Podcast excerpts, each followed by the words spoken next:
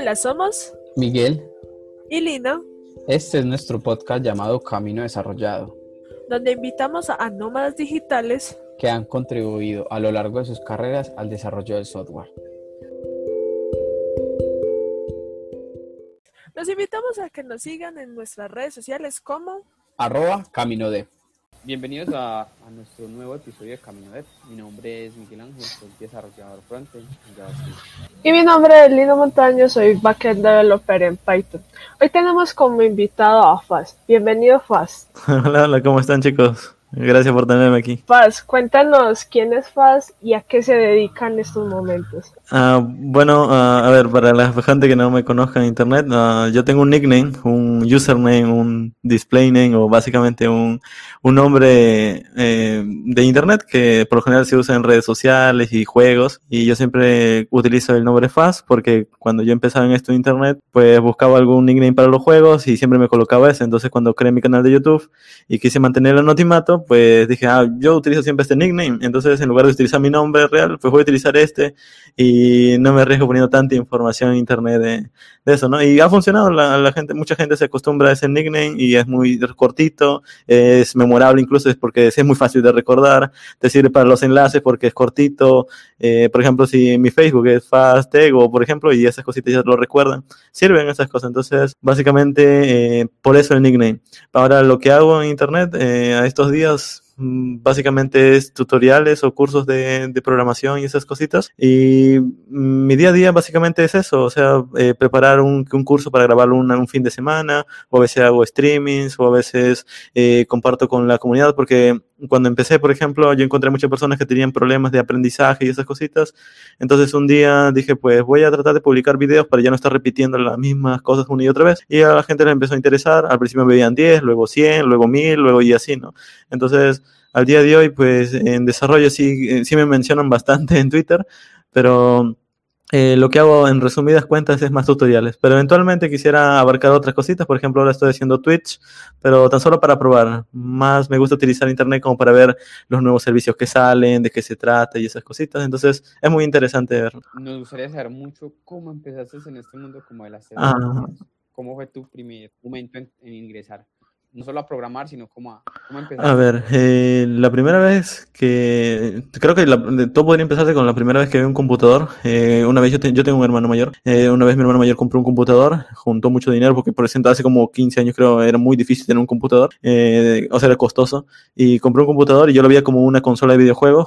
Para mí, para mí yo quería jugar, yo creía que era algo para jugar. Entonces, eh, a, a, medida que iba viendo esto de, de, un computador y le había puesto internet y todas esas cositas, me empezó a llamar la atención cómo funcionaba, porque yo tipeaba algo y aparecía en la pantalla, o yo movía el mouse y se movía en la pantalla, esas cositas me llamaban la atención y yo quería aprender cómo, cómo funcionaba. Entonces, como no tenía muchos recursos, mi familia era un poco pobre, eh, entonces no, no podía aprenderlo, entonces como que lo dejé pendiente. Entonces dije ya cuando estudiara en la universidad voy a ver cómo funciona esa máquina y tratar de dedicarme a eso. Entonces, a medida que fui creciendo, por ejemplo, de los 13 años hacia arriba, siempre buscaba libros de programación, me gustaba ver esto de las películas de hackers, me gustaba ver las, las estos tipo, típicas revistas donde hablan de computación, que por ejemplo había una, una revista llamada Computer Hoy, que creo que ahorita ya es canal de YouTube y su página, pero por entonces era revista, antes yo compraba revistas, antes yo no tenía, yo no tenía para, para, digamos, estar todo el día en internet, pero sí, por ejemplo, compraba revistas de computación y esas cositas y me llamaba bastante la atención. Y a partir de allí ya empecé a entender un poco mejor cómo funcionaban los computadores, sabía más o menos cómo armar uno, cómo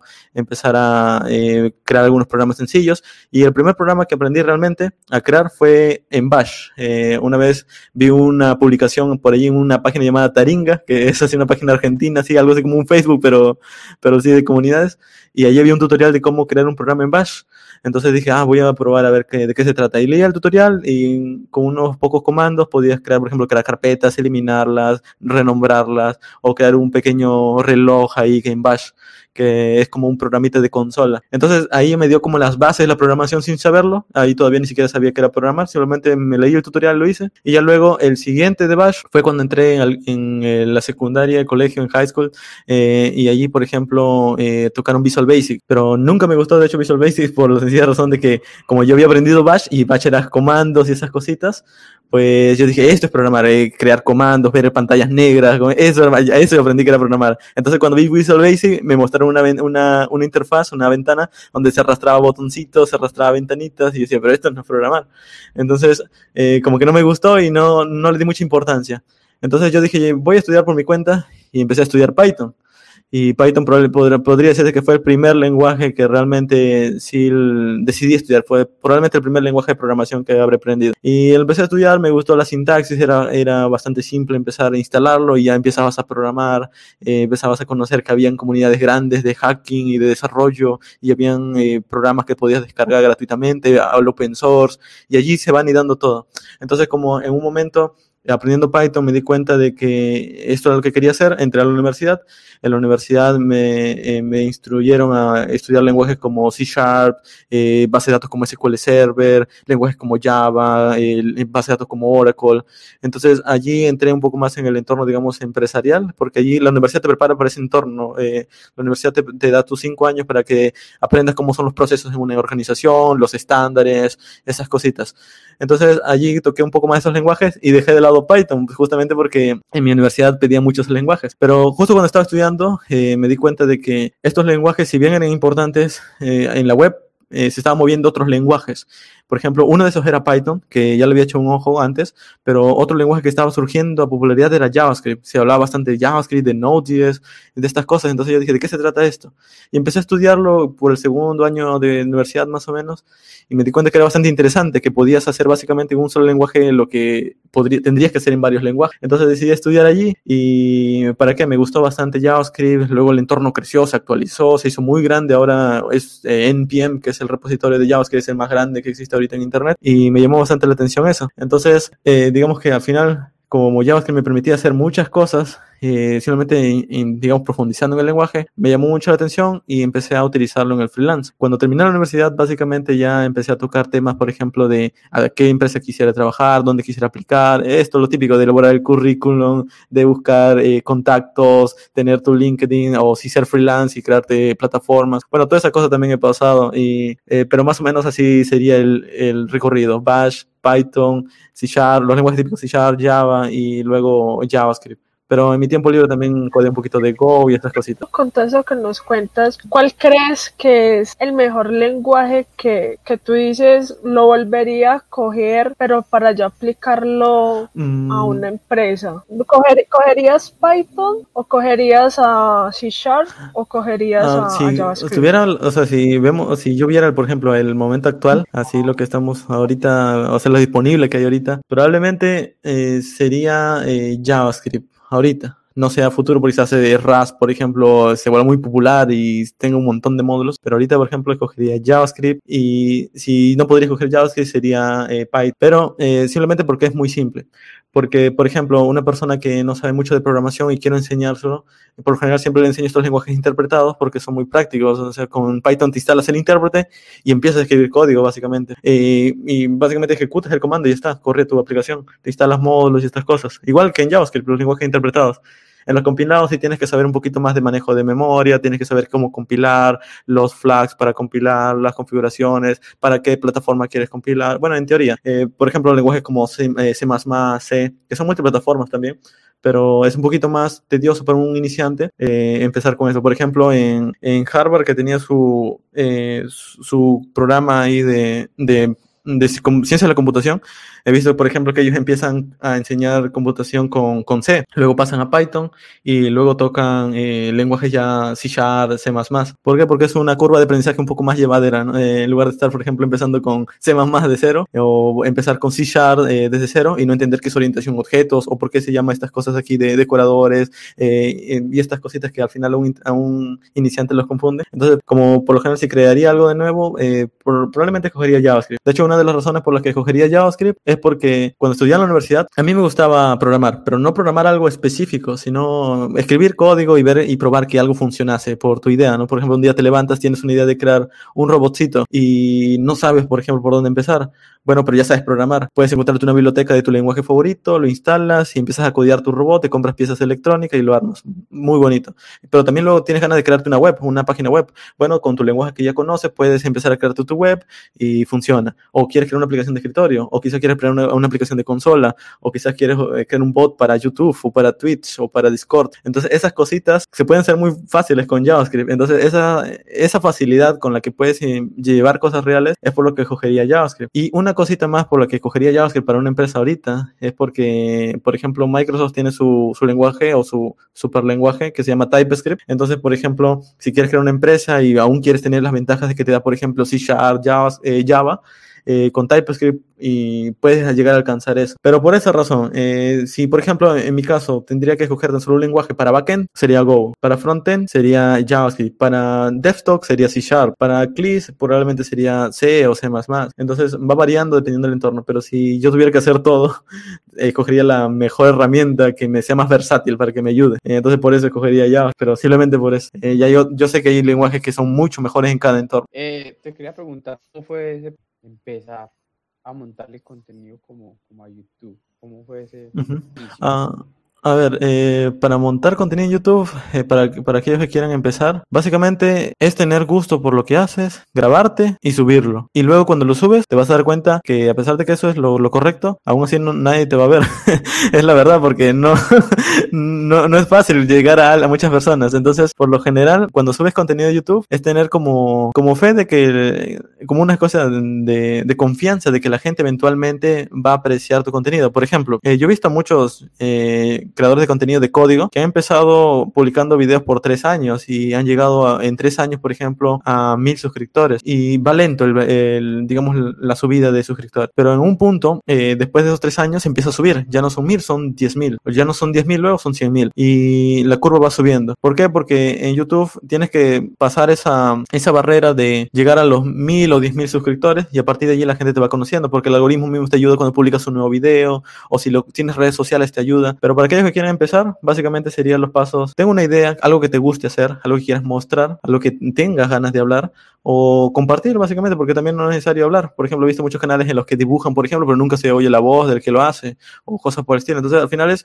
tener gusto por lo que haces, grabarlo, subirlo a YouTube y luego con redes sociales o con algún medio para propagar el enlace, eh, te puedes ayudar. Pero l- eso sería lo ideal, eh, lo, lo que, eh, la forma en la que trabajas. Otra forma, por ejemplo, son, eh, por ejemplo, abarcando más contenido, como lo que yo hago. Por ejemplo, cuando yo empecé, yo no empecé con YouTube, yo empecé con blog. Eh, el primer contenido que yo creé fue un blog, que es blog.fastweb.com, que es allí donde lo pueden encontrar. Y yo empezaba a escribir artículos. De hecho, mi idea inicial era que como tenía tiempo después de la universidad, dije, "Ah, bueno, tengo tiempo, voy a empezar a escribir artículos aquí en mi blog. Y empecé a escribir mis blogs, mis artículos y los compartía con mis amigos en Facebook y cosas por el estilo. Pero luego mis amigos me preguntaban, ¿y cómo se hace esto? Y yo les decía, bueno, ya te explico. Y por el chat de Facebook les explicaba, les decía, paso uno, haz esto, paso dos, haz esto otro, y así. Pero luego venía otro amigo y me preguntaba mismo, ¿y cómo se hace esto? Pero yo lo había escrito en anterior, entonces me da un poco de flojera volver a escribírselo otra vez. Entonces dije, ya mejor grabo un video y se lo comparto. Entonces eso es lo que hacía, grababa un video explicándole una cosa sencilla y luego se los compartía. Y algo que noté es que como por lo general a mí me gusta explicarle eh, algún concepto, a mí me gusta explicarlo una vez para hacerlo bien. Entonces prefiero explicar una vez pero hacerlo bien. Entonces eh, grabé un video, lo mejor que podía explicarlo y lo subí a YouTube. Entonces ya al inicio no me importaba realmente, mi idea inicial no, fue, no era crear contenido para YouTube, era simplemente tener los videos allí y compartírselos a mis amigos cada vez que tuvieran algún problemita, por ejemplo, de no sé cómo fue este error típico, ¿cómo lo solucionaste? Ah, bueno, grababa el video y decía, mira, aquí está, te, te lo dejo explicar. Algo así como lo que harías en Facebook, en tus redes sociales típicas, solo que algo más abierto, ¿no? Entonces YouTube, eh, a pesar de que no le prestaba mucha atención al inicio, me di cuenta que entré a la semana y habían 50 suscritos. Y luego me dije, wow, esto le interesa a alguien más. Y luego incluso pasó las dos semanas y ya llegaban a los 100. Entonces me di cuenta de que había muchas más personas que les interesaba esto. Entonces dije, ah, bueno, voy a, entonces voy a mejorar un poco los videos, voy a crearme una especie de,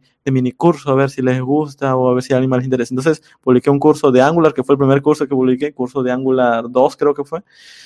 y lo publiqué, lo, lo traté de editar con estos software que encuentras así tipo Filmora, que son programas de edición gratuitos y sencillos para los que no saben editar. Y lo grabé, lo publiqué y ¿para qué? Funcionó. Eh, algunas personas eh, me decían, eso está bien editado, aunque realmente no, realmente no estaba bien editado, pero eh, y el audio también estaba pésimo, pero a la gente le, le empezaba a interesar la idea al menos del curso. Entonces eh, empezaron a compartirlo en Facebook, eh, por ejemplo, en los grupos de Facebook. eh, aquí en Latinoamérica, por ejemplo, una red social que es muy utilizada es Facebook. Entonces, si tú vas a compartir compartir algo, hazlo a través de esos grupos. A partir de allí, de que empezaban a compartirse entre las personas que me veían, se empezó a formar mi comunidad chiquita. Em, em, al inicio éramos 100, alguien me comentaba, yo hasta tenía, eh, tenía el tiempo de, contestarles, les daba bastante enlace, incluso hasta discutíamos a veces por, el, por los comentarios, o sea, eh, debatíamos, ¿no? De acerca de tecnología y esas cosas por los comentarios. Y eventualmente ya no eran 100, eran 1000 y ya no podría ya contestar y ya luego 10.000 y ya al final, luego cuando pasaron los 100.000 ya no tenía tiempo para estar revisando cada red social. Pero así empezó básicamente a escalar de poco. De hecho, básicamente el primer año cuando yo publiqué en YouTube, eh, muy pocas personas me veían. Funcionaba y yo tenía confianza de que eso, iba a funcionar, pero el primer año no, no, veía, no había muchos frutos. O sea, para aquel que crea contenido en YouTube, si eh, recién está empezando y no tiene ninguna ayuda, eh, que le dé trabajo, si realmente, por eso yo le digo que es algo que les guste, porque si es algo que te gusta, si no recibas una retribución instantánea, lo vas a seguir haciendo. Entonces, por eso le digo, si van a hacer algo en YouTube, que les guste primero y ya luego pueden empezar a, eventualmente va a aparecer una, eh, digamos, público. Eventualmente se les conoce. Por ejemplo, hace poquito yo veía un, un youtuber que se llamaba, en YouTube tiene su canal llamado Pelado Nerd, que es como un senior eh, en pop. y al inicio yo lo vi en su canal y yo no comentaba nada, yo simplemente veía sus videos. Para mí me parecía interesante. Eh, tenía sus eh, mil suscriptores, creo, al mes. Y luego, después de un de unos medio año, creo, ya su canal está subiendo. Ahora creo que ya va a llegar a los 20, los 20 mil, o creo que ya está pasando los 20 mil. Entonces va subiendo. Eventualmente ya se rompió su barrera de que ya sus videos no se comparten y ahora con el contenido que ella creó, ahora su, su video como en su canal alguien se suscribe, ven bastante contenido atrás. Entonces se va compartiendo, el algoritmo lo va ayudando, lo va ayudando y ya ese youtuber se va conociendo de poco a poco. Y así he visto un montón. Y de hecho algo que he parado yo en mi caso es de subir contenido, pero una buena práctica a modo de crear contenido es ser constante. Por ejemplo, a pesar de que no publiques video todo el tiempo, trata de subir video siempre, eh, no dejar a, a, la gente que te ve sin algún video. O sea, yo trato de cumplirlo, pero a veces se me pasa el tiempo. Pero aún así trato de hacerlo en otras plataformas por ejemplo, Facebook, eh, el Discord, por ejemplo, que ahí está mi comunidad, a veces entro y converso con ellos, o a veces entro en Twitch y hablamos un rato, cosas por el estilo. Entonces, de esa manera se crea el contenido. Hemos visto que eres muy activo en todas las partes de las redes. ¿Cómo hace Faz para sacar un poco de su tiempo para para sí, o sea, para, para sus hobbies, para, no sé, otro tipo de actividades que no tengan que ser relacionados con, con la programación. Ah, bueno, a ver, eh, ahorita este mes, como me he mudado, sí está un poco, digamos, eh, desorganizado, pero hace un mes eh, sí estaba muy organizado a tal punto que sí revisaba la mayor cantidad de mis redes principales. O sea, cuando redes principales yo me refiero, por ejemplo, a YouTube, eh, Facebook, porque allí comparto las publicaciones, porque a veces mencionan allí, aunque a veces eh, digamos que no hay novedades, simplemente es para ver lo que otros publican, pero aún así lo reviso de vez en cuando. Discord, que es la comunidad donde allí están, eh, digamos, comparten preguntas o eh, dudas o cualquier cosa que se encuentre en la comunidad, eh, no es tan solo mía, sino es básicamente otras personas también me ayudan a administrarlo, la comunidad, después se llama comunidad. Y también está, por ejemplo, eh, Instagram, que a veces publico una que otra cosita por allí. Eh, ¿Qué más tengo? También los, eh, las redes tipo, eh, digamos, a modo de streaming, que sería Twitch, que ahorita sí estoy empezando a hacer Twitch casi seguido, cada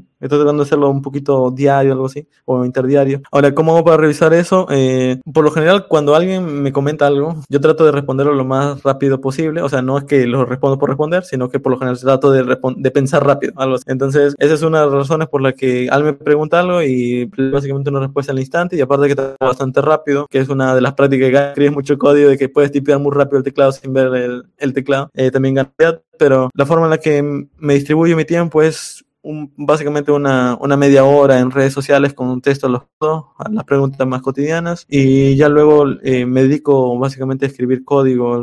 Hace un mes, ahorita ya estoy desorganizado de nuevo, pero hace un mes, por ejemplo, mi horario era más o menos a las 9 eh, despertaba, eh, empezaba una hora eh, leyendo mis mails que tenía que contestar, so, luego hasta contestaba media hora a las redes sociales, pero no por, entre, por entretenerme, sino para contestar a la gente que me preguntaba algo o escribía algo. Y luego empezaba a escribir código hasta las 2 o más o menos. Y ya luego la tarde la tenía para dos cosas, o estudiar o simplemente empezar a pasar mi tiempo. Básicamente a veces iba con mis amigos a manejar bicicleta o a, ver, o a conducir motos por ahí, eh, cosas por el estilo. Entonces eh, así aplicaba mi tiempo. Pero eh, había días que obviamente tenía que continuar estudiando, entonces por las tardes estudiaba y preparaba mi siguiente día. Entonces así, con ese flujo, pues me permitía, por ejemplo, ser muy productivo porque yo me levantaba, por ejemplo, a las 9 y decía, ah, ok, hoy día, ¿qué tengo que hacer? A ver, tengo que leer los mails, ok, ya más o menos esta hora ya me, voy, me iba a acostumbrar y decía, bueno, ya terminé mis mails, entonces voy a tratar de contestar media horita a las redes sociales, voy a tratar de escribir código porque yo soy freelance, entonces tengo que, eh, digamos, hablar a veces con personas,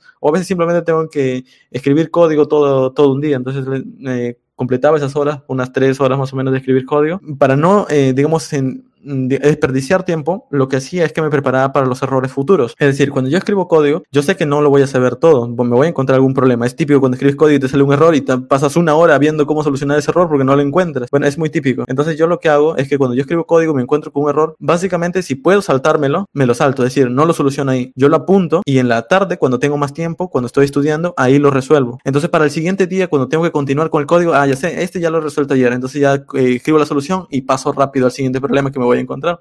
Entonces, de esa manera, utilizando ese flujo, eh, puedo llegar a eh, ganar un poco más de tiempo. Entonces, cuando me sale un error, no, no me explota mucho la cabeza porque yo sé, yo sé que eventualmente voy a solucionarlo investigando un poco. ¿Y cómo se soluciona? Para aquellos que les interesa, pues si te, si te encuentras un error en código y no lo puedes pasar, pues apúntalo, estudia más o menos a fondo ese término o ese error que te está saliendo o en qué está basado. Y si está basado en una tecnología, aprende también esa tecnología. Hazte un ejemplo chiquito, un ejemplo chiquito de cómo funciona. Una vez te hagas tu ejemplo chiquito, vuelves de nuevo a tu proyecto principal y como ya has experiencia escribiendo un proyecto chiquito, ya sabes cómo solucionarlo, entonces lo puedes resolver fácil. Y básicamente así es como gano experiencia yo cuando creo código, porque me surgen muchos problemas. Cada problema depende, por ejemplo, de una que diferente. Por ejemplo, a veces escribo una aplicación web, me sale un error y no es un error de la aplicación o del código, sino es un error de, de este programa eh, instalado en Windows o de este programa instalado en Linux. Entonces yo digo, ah, ok, este, es, este es, no es problema de mi código, este es problema de este programa. Entonces voy a aprender cómo funciona este programa. Entonces ya el día por la tarde yo estudiaba cómo funcionaba este programa y al día siguiente, ah, ok, ya sé cómo funciona esto. Entonces este es el error y lo solucionaba. Más o menos así. Entonces es así como gano tiempo para, aún así, después de escribir código, todavía disfrutar mi día a día. ¿Cómo fue tu primer trabajo como freelance? A ver, el, cuando el primer trabajo como freelance como tal fue cuando terminé la universidad. O sea, cuando terminé la universidad, eh, la universidad eh, yo quería dedicarme a aplicaciones backend en web. Entonces yo dije, voy a dedicarme a esto. Entonces yo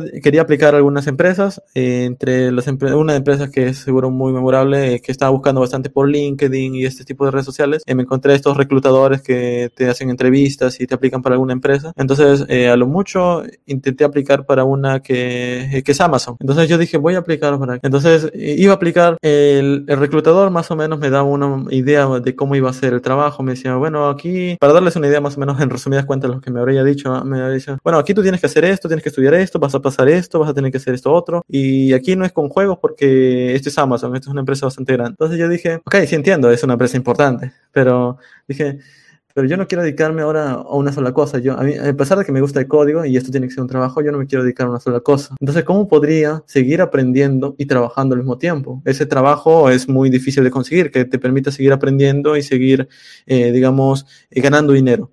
Entonces, una de mis aficiones mías, muy aparte de muchas cosas que podría aprender, es en sí la, lo de aprender. Entonces yo siempre quise un trabajo en donde yo pudiera seguir aprendiendo, seguir investigando, seguir encontrando cositas nuevas que me motiven y aún así ganar dinero. Entonces, entre todo encontré el freelance. de hecho, ah, el freelance cuando yo empecé, que fue hace como unos dos años en mi localidad, esto de trabajo remoto eh, no era tan novedoso. Yo tenía unos amigos, les decía, yo trabajo en remoto. Y me decían, ah, no, no me decían, no entendían realmente de qué trataba, porque ellos trabajaban en cosas típicas de empresas allí en físico. No entendían. Ahora estoy seguro que muchos entienden el trabajo remoto porque con esto del coronavirus ya todo el mundo quiere trabajar en remoto, pero por eso hace como tres años nadie entendía esto del trabajo remoto y estas cosas. Entonces yo decidí empezar a trabajar como freelance por este motivo de que cuando te dan un proyecto freelance, cuando tú trabajas para una sola persona, esta persona quiere crear un proyecto y tú eres básicamente el que escribe código, el que diseña, el que administra tu tiempo, el que al final va a decir también hacia dónde va el proyecto y tú vas a decir qué es lo que vas a utilizar, vas a tratar con el cliente y también vas a tener que vender la aplicación. Entonces, es básicamente lo que hace una empresa, lo tiene que hacer una sola persona como freelance. Entonces yo dije, ok, esto me interesa. Yo sé que no sé todo esto, pero al menos voy a intentarlo. A ver, si fallo, pues al menos me voy a quedar tranquilo de que lo intenté. Entonces, eh, básicamente eh, me formalicé como, como independiente y empecé a dar uno que otro proyectito por allí. Por ejemplo, el primer trabajo que encontré, así como freelance, así para la pregunta, fue de un amigo que tenía su, como un contacto de una empresa de productos naturales que vendía productos estos envasados, ellos mismos los producían y vendían al extranjero. Entonces querían una aplicación para actualizar sus productos, para poder tener correos corporativos, lo típico, una aplicación web típica. Entonces eh, él me consiguió ese contacto y yo le dije, ok, vamos, voy a hacerlo. Entonces, el la empresa eh, me contactó conmigo, eh, yo le di un plazo de tiempo de dos semanas para hacerle el proyecto, o sea, todo el proyecto lo hice en dos semanas. Yo, no es que la empresa me dijo que, que tenía que hacerlo ese tiempo, yo les dije, o sea, se me fue la lengua, y yo le dije, yo lo puedo hacer en dos semanas. Entonces, entonces yo tuve que terminarlo en dos semanas, pero para que, eh, como estaba, tenía, ese era mi primer proyecto y no tenía absolutamente nada más que hacer, pues me enfoqué en eso.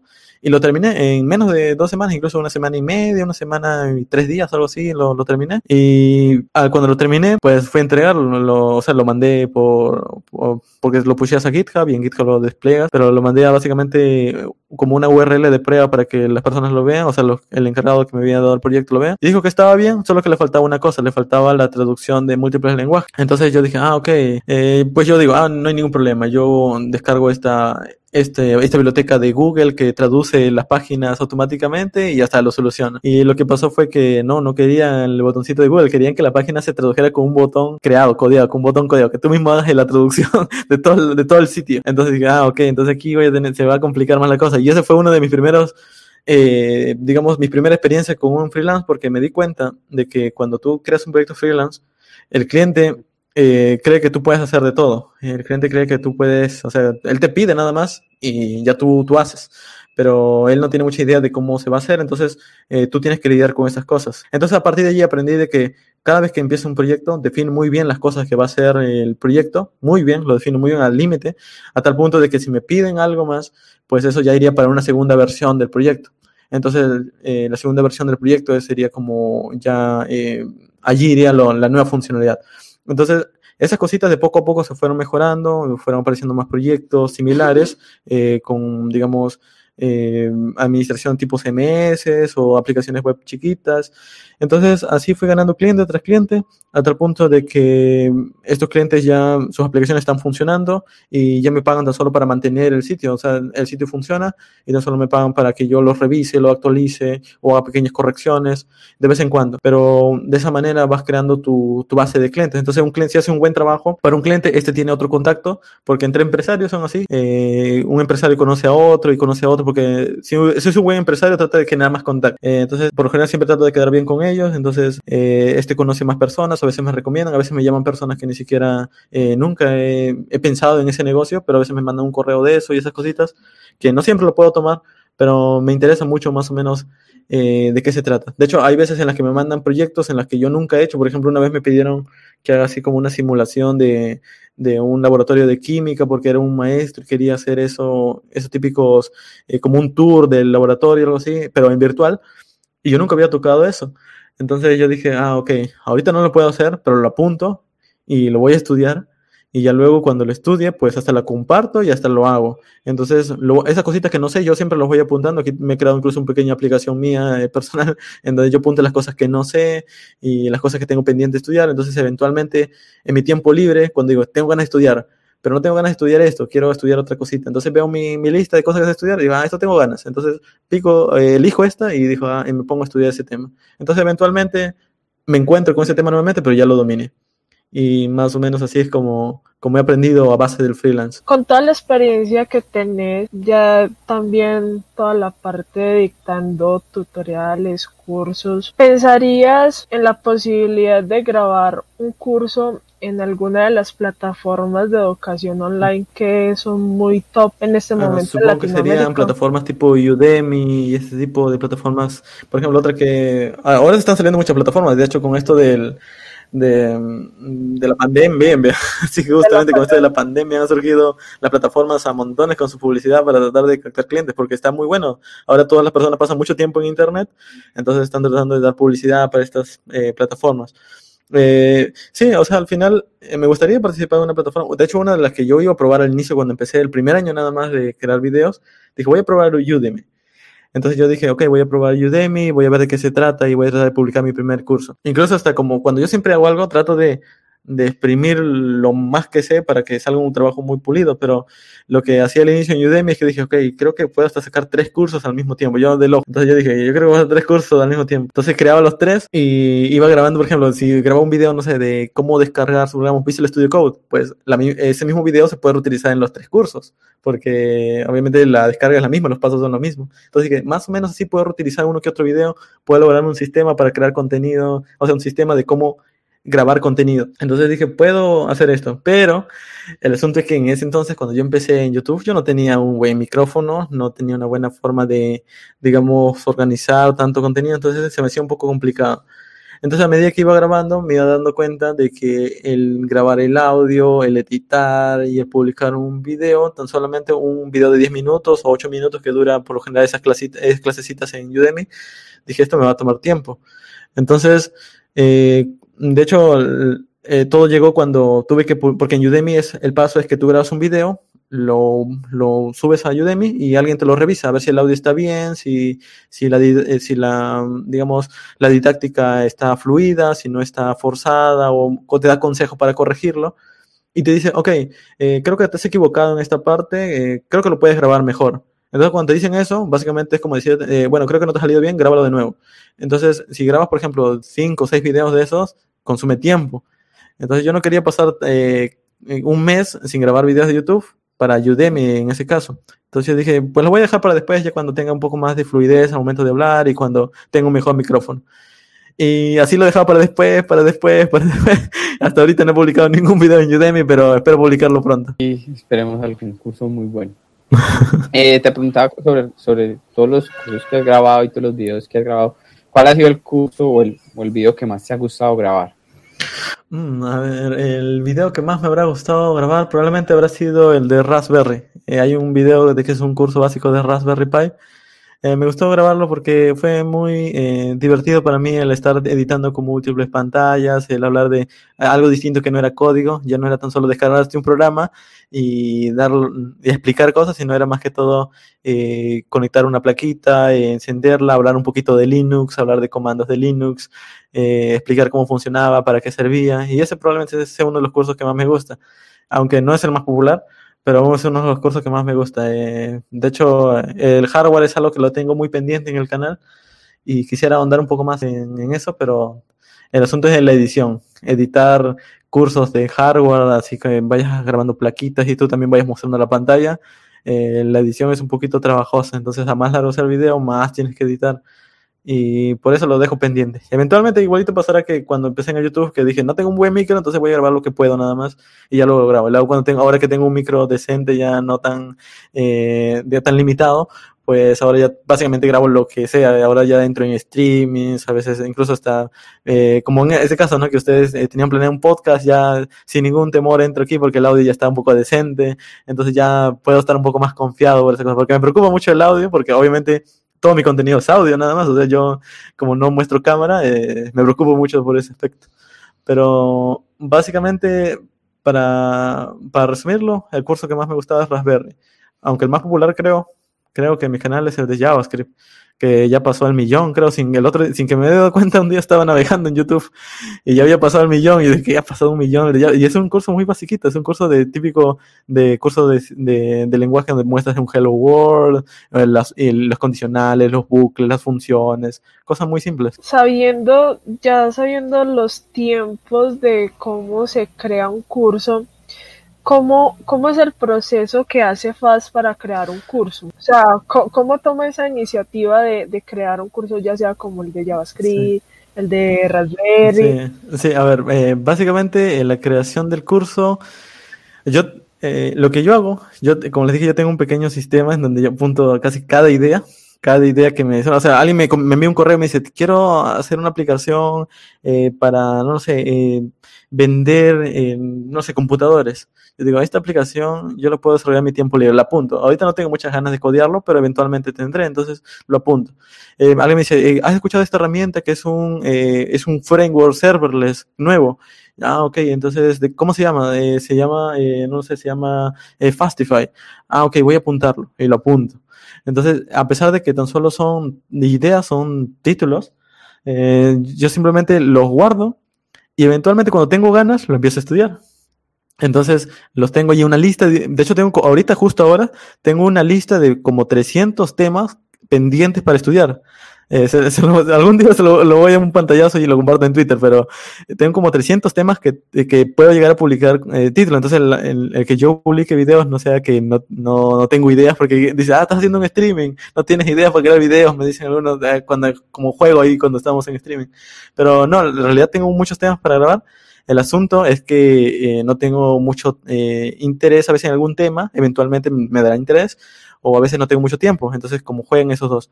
Pero la forma en la que yo hago para grabar es que elijo un tema, de ahí de los que me quedan pendientes, y digo, ah, ok, creo que todavía no he grabado un video de este tema. Entonces empiezo a estudiarlo, y a medida que voy estudiando, yo voy pensando en publicarlo. O sea, a pesar de que yo voy estudiando, le digo, ok, eh, anoto, esta es la instalación. Ahí yo tengo un sistemita que me permite incluso dividirlo por partes, como capítulos. Entonces digo, ok, este es el capítulo 1, instalación. Entonces voy, voy estudiando yo incluso, yo no sé nada de cómo se instala, pero yo voy investigando, voy ah, ok, ¿cómo se instala? Entro a la documentación y ahí están los pasos para instalar.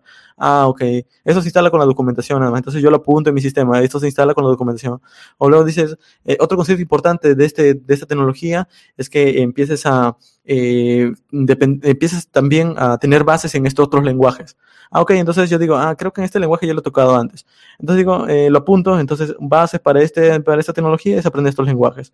Y así, paso a paso, cuando termino de estudiar, en mi sistema ya están como 10 capítulos de ese tema, entonces como una, como una mini introducción, como un mini curso, a modo crudo. Entonces yo digo, ah, ok, ya tengo aquí como una estructura para un curso. Entonces digo, está bien, voy a grabarlo.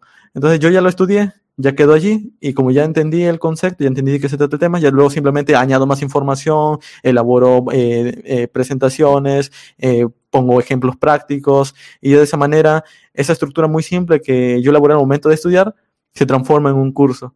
Entonces, incluso llegó un momento en el que ese sistema funcionado muy bien, a tal punto de que, bueno, sí, antes de que empiece el año, yo empecé a publicar dos, tres videos por día entonces me servía bastante. Y simplemente a veces entrar en mi sistema, escoger un tema y dije, ah, esto ya sé de qué se trata, voy a grabar un video de esto. Tengo ganas. Entonces funcionaba, porque ya estaba apuntado más o menos ahí, ya tenía como una especie de, de croquis, de borrador, en donde ya tenía los temas que, que debía tocar para enseñar ese, esa tecnología o ese lenguaje, etcétera. Paz, una pregunta como un poquito zafadita. Eh, ¿Por qué manejas dos canales? ah, sí. Sí, sí, es una pregunta de hecho bastante típica. Eh, sí, porque no, es normal que alguien tenga dos canales aparte, sean de diferente dinámica, porque, porque eso fácil. Sí, sí. De hecho, en mi idea, a ver, para, eh, como yo siempre veo un poco a modo de, de cómo funciona el, sistema de YouTube, eh, me anticipo, ¿no? Más o menos, o sea, para cualquier sistema realmente, para cualquier plataforma, trato de anticiparme.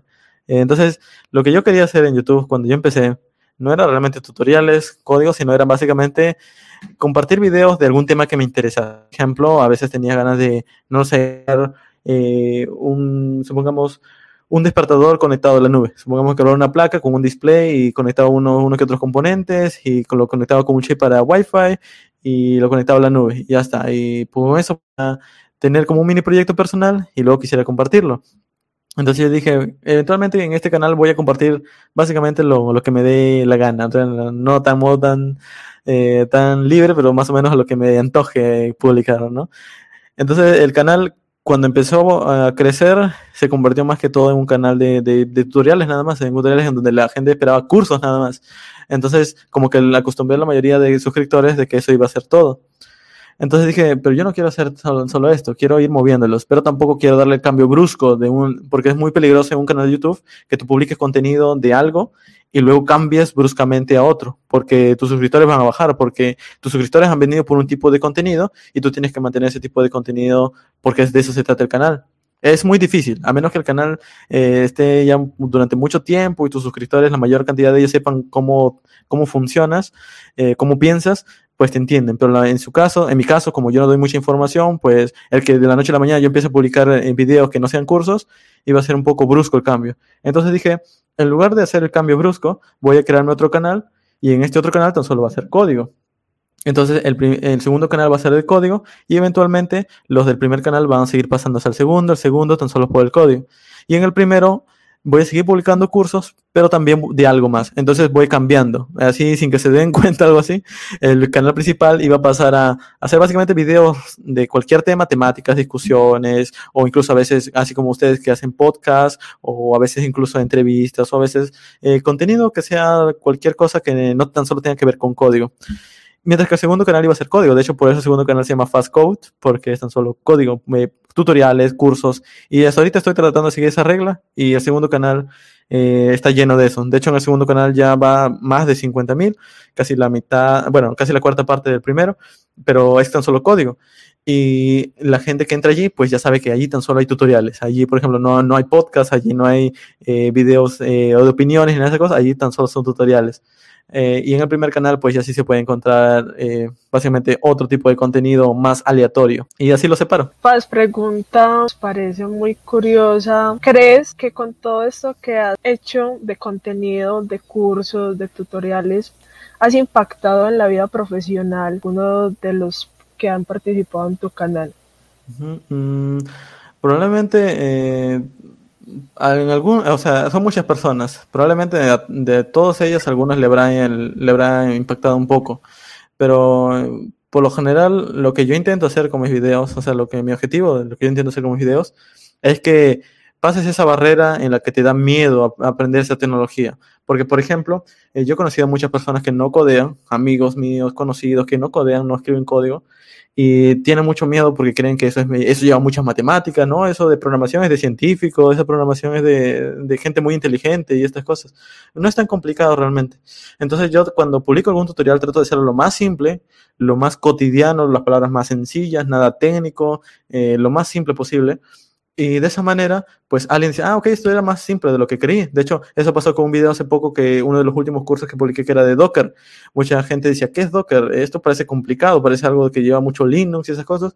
Y lo publiqué y una persona en un comentario dijo, ah, yo creí que esto era mucho más complicado. Pues justamente para eso está el curso, para que tú creas que no es tan complicado, para que pienses ese miedo a esa tecnología y que puedas aprender. Por ejemplo, otra tecnología que a muchos les da miedo es TensorFlow. Por ejemplo, tú escuchas TensorFlow y ya crees que son máquinas súper inteligentes y crees que vas a hacer cosas súper complicadas, pero eh, no es tan complicado. Entonces, mi objetivo con la creación de cursos es que, por ejemplo, eh, pienses a romper esa barrera del miedo, que veas algo práctico muy sencillito que ya tengas confianza y ya lo empiezas a ahondar. Ah, ok, quiero hacer esto otro. Ya, voy a ahondar entonces en esto. Voy a estudiar esto otro. Pero básicamente para mí eh, la creación de cursos es eso, de que las personas tengan un inicio. Por eso que la mayoría de mis cursos son muy simples. Eh, su gran promedio, digamos que es de una hora.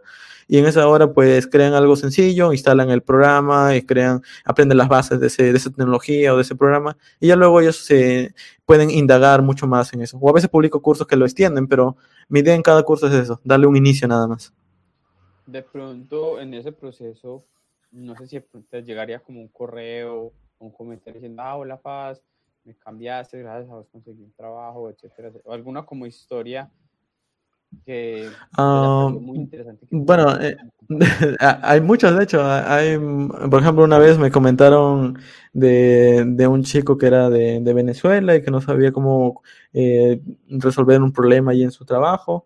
Eh, que era relacionado justamente con, con, APIs y web y backend y estas cositas en las que me dedico. Entonces dije, tenía tiempo y dije, pues bueno, a ver, te voy a ayudar. Entonces abrí una sesión nada más por Hangouts y me mostró su código. Dije, ah, ok, incluso hasta a veces me da ganas de verlos porque a veces, eh, como son desarrolladores, no, a los desarrolladores también se les pasan cosas y cosas muy importantes. Por ejemplo, a veces te pasan, te, te muestran los procesos de cómo, sin querer, te está mostrando los procesos de cómo funciona esa empresa. Entonces yo capturo esa experiencia, a pesar de que yo no trabajo ahí, ya sé cómo funciona esa empresa. Entonces esa cosita, por eso siempre trato de, de ganarme así como un poco más. Siempre se gana algo a partir de que hablas con alguien. Entonces, a veces me, un chico me comentó de que trabajaba en Venezuela, estaba trabajando por un banco y pues le ayudé y luego ese chico por, por esa, esas modificaciones que hizo, pues me comentó luego en un correo, me dijo que había, ya no estaba trabajando allí en el banco, sino que ahora se había eh, movido a República Dominicana y que era un poquito más, eh, más llevable o digamos más simple allí su vida, que no era tan complicado allí como en Venezuela. Eh, de otras también, de otras personas, por ejemplo, que una vez también me comentó de un, una persona un poco ya avanzada de edad, unos 50 hacia arriba, o sea, ya edad promedio ya de adulto mayor. Entonces eh, me decía que él tenía ganas de empezar la programación, pero creía que era muy tarde ya. Entonces me dijo que si era todavía el tiempo adecuado para aprender. Yo le dije, pues, eh, para aprender programación, para empezar, físico no te pide, entonces eh, puedes empezar a estudiar, entonces no es tan complicado, incluso hay información y todavía si eres un adulto, pues tienes un poco más la experiencia de cómo estudiar, de darte un poquito más de disciplina que un joven, porque un joven la dificultad que tiene, muchos, es que no tienen disciplina, entonces tú quieres estudiar, pero no sé, tienes que irte con los amigos, irte con la novia, eh, irte de, de fiesta, entonces esas cositas se hacen muy difícil a ti para estudiar, pero para un adulto es mucho más simple, ya has vivido. Entonces le dije, pues tú puedes aprender también, eh, no hay ningún problema, no es complicado. Y así elaboramos unas cuantas sesiones muy pequeñas, unas fueron como tres sesiones nada más. Y luego, ¿para qué? Eh, como con su, esa experiencia empezó a crear apps en, en, lo típico, PHP, MySQL por ese entonces, y empezó a dedicarse al freelance, a crear aplicaciones web. Entonces, simplemente porque son tres cositas básicas que aprendió y pudo llevarlas a cabo. Y así he conocido varios que, que han empezado con cosas muy simples, pero han entendido el concepto y luego de ellos ha dependido continuar. Entonces yo simplemente, de nuevo, a pesar de que les ayudo en lo que pueda, mi objetivo es simplemente darles el inicio. Si ellos tienen interés, ellos van a continuar profundizando, especializándose y esas cositas. Por ejemplo, con eso que nos dices de los inicios para las personas que quieren aprender, a una alguien que está comenzando en este mundo de la programación, ¿tú qué le recomendarías? ¿Que empiece por un curso virtual presencial o un tipo Vulcan o que lo puede encontrar en Ah, YouTube? A ver, eh, esto es bien complicado realmente el hablar de educación porque cada persona es distinta realmente. O sea, yo le puedo decir lo que a mí me sirvió, pero obviamente yo, eh, si digo eso, no estaría considerando cómo es otra persona. Para darles una idea, eh, en la antigüedad, lo que se hacía con las personas, con los niños, por ejemplo, para enseñarles, es que eh, eh, los adultos contrataban un pedagogo para cada niño y el pedagogo, se, o perdón, el, el, el educador, la persona que les enseñaba, se adaptaba a ese niño y acomodaba sus métodos de estudio para que ese niño pueda eh, entender esas cosas, pero eh, a ese ritmo, porque hay personas que aprenden más rápido, otros que aprenden más lentos, otros que aprenden con gráficos, otros que aprenden con textos, otros que aprenden mucho más con ejemplos cotidianos. Entonces, el, el maestro se adaptaba a ese tipo de, de enseñanza, a su enseñanza a, un sola, a una sola persona. Entonces, eventualmente cuando había muchas más personas y más personas, ya no se pudo esto de tratar de darles un maestro a todas, a todos estos niños. Entonces se creó la, la, escuela pública. En la escuela pública van 30 niños en un salón y hay un solo maestro para 30 niños. Pero el problema es que un solo maestro no puede enseñar a los 30 porque los 30 piensan diferente. Entonces, eh, había ese problema de que la educación como que bajó un poco la calidad, pero se pudo dar educación a todos. Ahora en la web nosotros ya podemos estudiar por nosotros mismos, ya podemos ir a, una página web. Queremos googlear, por ejemplo, aprender, no sé, de matemáticas. Bueno, ok, googleas matemáticas y te salen los términos. ¿Qué es la matemática? Empiezas por la Wikipedia y te dice, bueno, la matemática está formada por estas tres áreas, que es la aritmética, la geometría, la, el álgebra, etc. Entonces, ah, ¿qué es la aritmética? ¿O qué es el álgebra? Y te encuentras, ah, ok, se trata de este tema. Entonces, ¿cómo lo aprendo? ok, puedo ir entonces a una plataforma que me enseña estas matemáticas. Entonces te encuentras como plataformas tipo Udemy o te encuentras como plataformas externas, X plataforma. Entonces, de esa manera puedes ir aprendiendo por ti mismo. Pero esto no significa que con eso vas a aprender todo, porque de nuevo no puedes obtener toda la información de una sola plataforma. Si no, todos estaríamos en una sola plataforma. ¿Quién sería la mejor plataforma del mundo si yo pudiera aprender de todo en una sola? Entonces, eh, la idea de aprender ahorita es de que tú tengas el, interés realmente en algo y que trates de consumir la mayor cantidad de información posible. De hecho, eso es lo que yo hago. Cuando yo estudio, yo trato de consumir la mayor cantidad de información posible. De plataformas, de libros, de blogs, de conferencias, todo al mismo tiempo. Uh, simplemente para empaparme de lo más posible. Y esa es una forma. Ahora, en cuanto, si le recomiendo esto a una persona nueva, a una persona que no sabe absolutamente nada, si realmente tiene el interés, le recomendaría que se inscriba por lo menos en un curso principal con el cual va a interactuar con otras personas. Por ejemplo, puede ser un curso en un instituto donde vas a aprender código o la universidad si tiene dinero, así si va a universidades privadas, o por ejemplo, algún bootcamp, pero eh, siempre y cuando tenga, tenga la idea de que no lo va a aprender todo allí. Porque de nuevo, no todo lo que aprendes en un instituto, en una universidad, es completo, es simplemente una parte. Y Basado en esa idea, pues vas a entender que a medida que vas estudiando aún así en ese instituto, tienes que estudiar por tu cuenta también. De hecho, las mejores personas, eh, profesionales, los mejores profesionales que he encontrado, en su gran mayoría son personas que no paran de estudiar, a pesar de que ya no tienen la, digamos, la, eh, la responsabilidad de continuar estudiando porque ya no estudian para la universidad, ya acabaron, ya no estudian para, para un instituto, ya terminaron, siguen estudiando su tiempo libre. ¿Por qué? Porque les gusta. Entonces, de esa manera va ganando nivel. Entonces, para una persona que está empezando, le recomendaría que sí, se inscriba en uno de estos cursos, pero que no crea que va a depender de todo de allí. Entonces que por su cuenta también trate de aprender por sí mismo.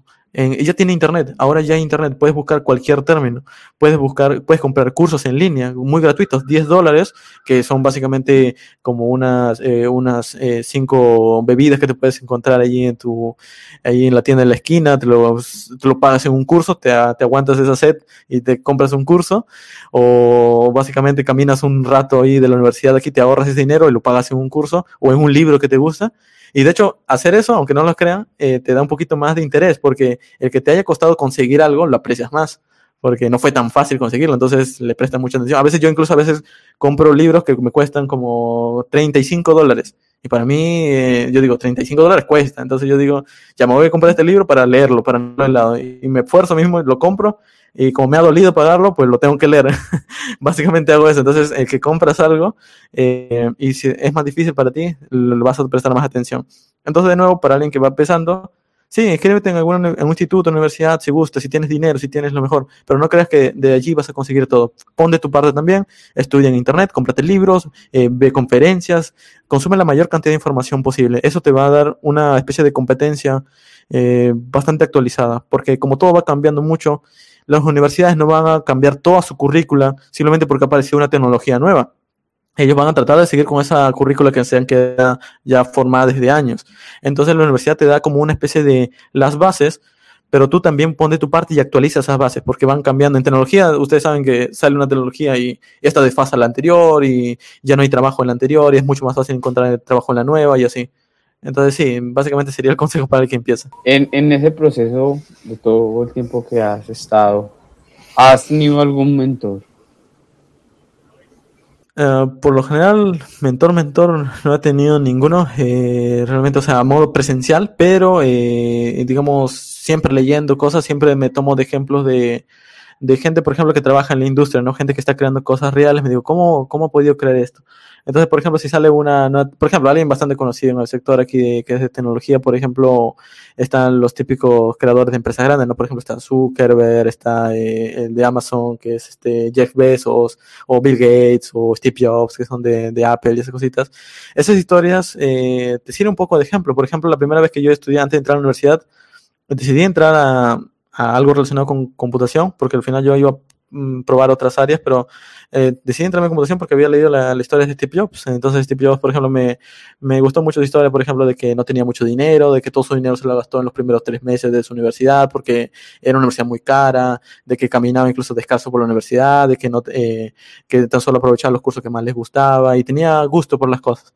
Entonces, eh, basado en lo que él hacía, tan solo en su personalidad, no pues en lo que sabía, sino en su personalidad, eh, dije, ok, creo que esto va a ser interesante. Entonces voy a, voy a dedicarme a esto de, de, escribir código, de computadores y estas cosas, que es mucho más grande de lo que, de lo que piensan, porque hay eh, personas que tan solo creen que todo es escribir código, y no, también hay gente muy buena en el sector que, que comercializa, pero sabe lo que vende. Por ejemplo, en, en, los de IBM, por ejemplo, hay mucha gente que está en marketing, eh, está en nube y estas cosas que no son netamente escribir código, pero saben cuál es la importancia de eso. Entonces, eh, esta, área de la tecnología es muy grande y no todo tiene que ser escribir código.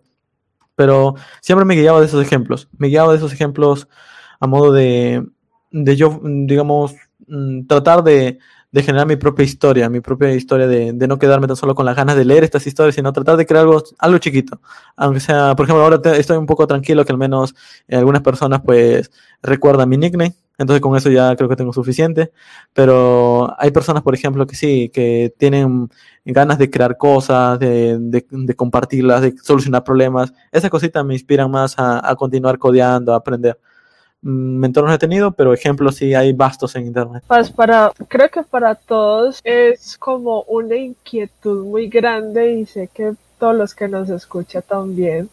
Y también tenemos esa misma inquietud. Porque Le gusta estar en el anonimato. uh, esto de incluso, yo, yo lo hago más que todo, como, como siempre les digo, tratando de, de adelantarme unos pasos hacia dónde van las plataformas y internet.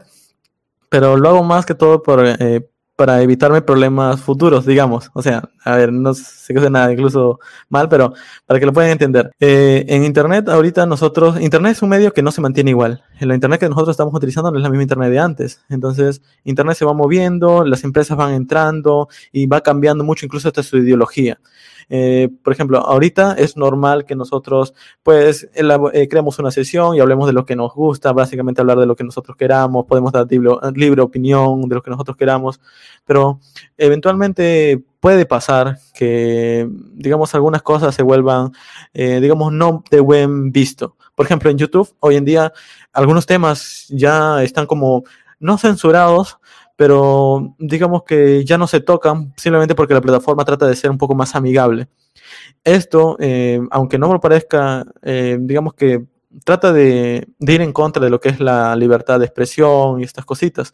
Entonces, eh, yo como me, digamos, me prevengo o prevengo las cosas a futuro, yo trato de siempre ser lo más neutral posible acerca de lo que va apareciendo. Entonces yo trato de dar la menos información posible acerca de mí, porque no sé a futuro qué pase. Por darles un ejemplo, algo random, algo que se me ha venido a la mente. Hace, ¿cuándo fue? Hace dos años o hace un año y medio creo que el creador o el director de la película de Guardianes de la Galaxia había publicado un tweet de hace cinco años, creo. Entonces, eh, alguien lo encontró en Twitter y lo compartió a, Disney, hicieron todo un revuelo por ese tweet y lo despidieron.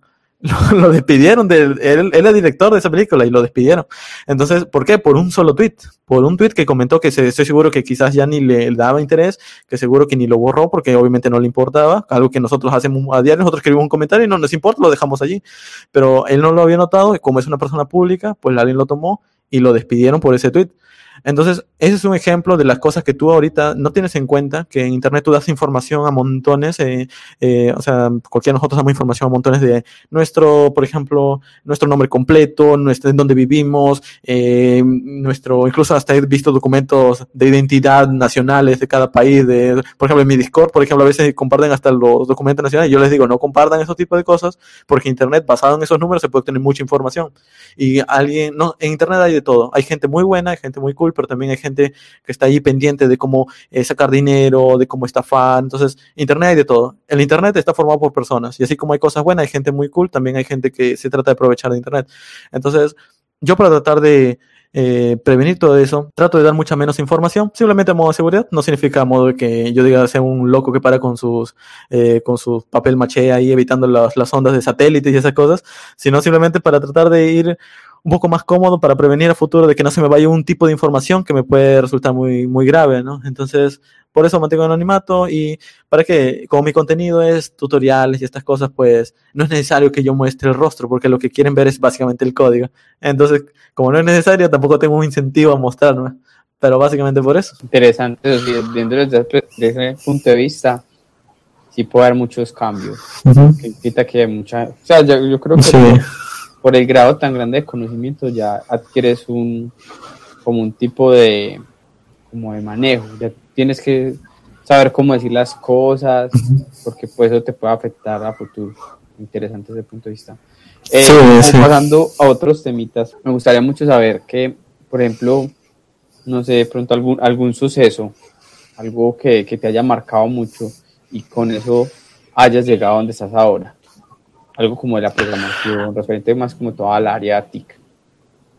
A, a toda el área relacionada con programación o tecnología, probablemente, a ver, eh, hay una persona aquí en el sector, en el sector que es eh, Elon Musk, que es muy conocido, es bastante popular, que ha creado, por ejemplo, Tesla, bueno, es parte de Tesla, SpaceX, también formó parte de PayPal, o sea, creo fue el creador de PayPal y estas cosas, que me llamó mucho la atención cuando escuché la primera vez de él, porque cuando yo estudiaba en la, en la universidad, como yo no tenía algo, un, interés todavía de qué es lo que iba a hacer cuando estudiaba en la universidad, yo trataba de decir, ¿qué voy a hacer con mi vida después que estudié estos cinco años? Quiero, quiero seguir aprendiendo, quiero seguir estando en ese código, pero también quisiera crear algo que, que, que sirva, algo que me llene personalmente, algo que quiera crear.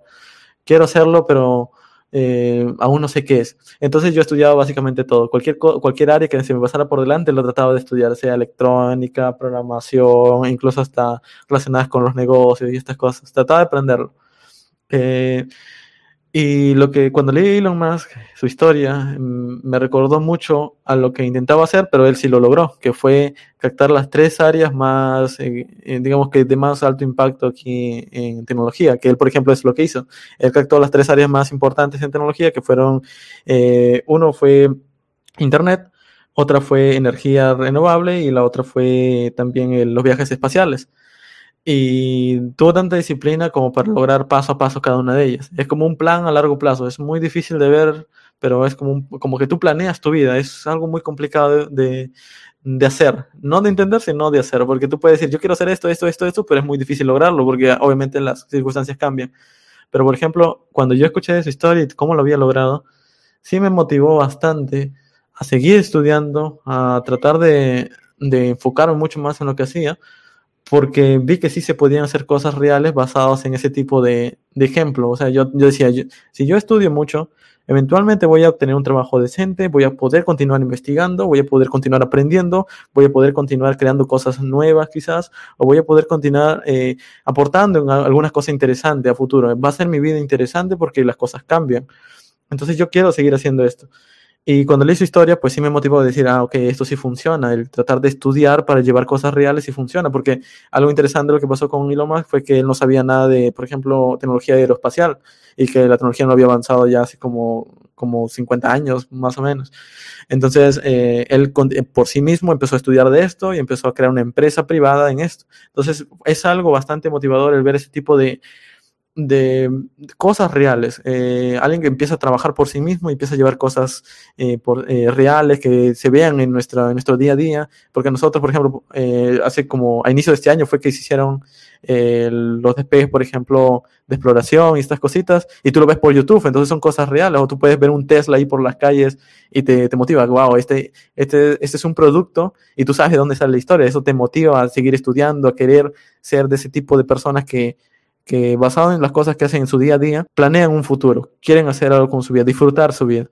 Entonces, esa es una de mis motivaciones personales para seguir aprendiendo, estudiando, trabajando, eh, continuar formando parte de esto, de lo que es la, el área de Internet, porque cambia mucho, es muy interesante, no te aburre básicamente. ¿Cuál es la estrategia que toma FAS al momento de estar atascado en un problema, ya sea de código, en, su vida, ¿qué, estrategia tomas para ah, resolverlo? Dependiendo del tipo de problema, eh, supongamos que si es un problema ah, de código, pues por lo general la mayor cantidad de veces la que he salido de problemas relacionados en mi trabajo o por ejemplo un problema que he tenido que me encontré este problema demasiado complicado de resolver, trato de, como les dije, empaparme de la mayor cantidad de información de ese tema.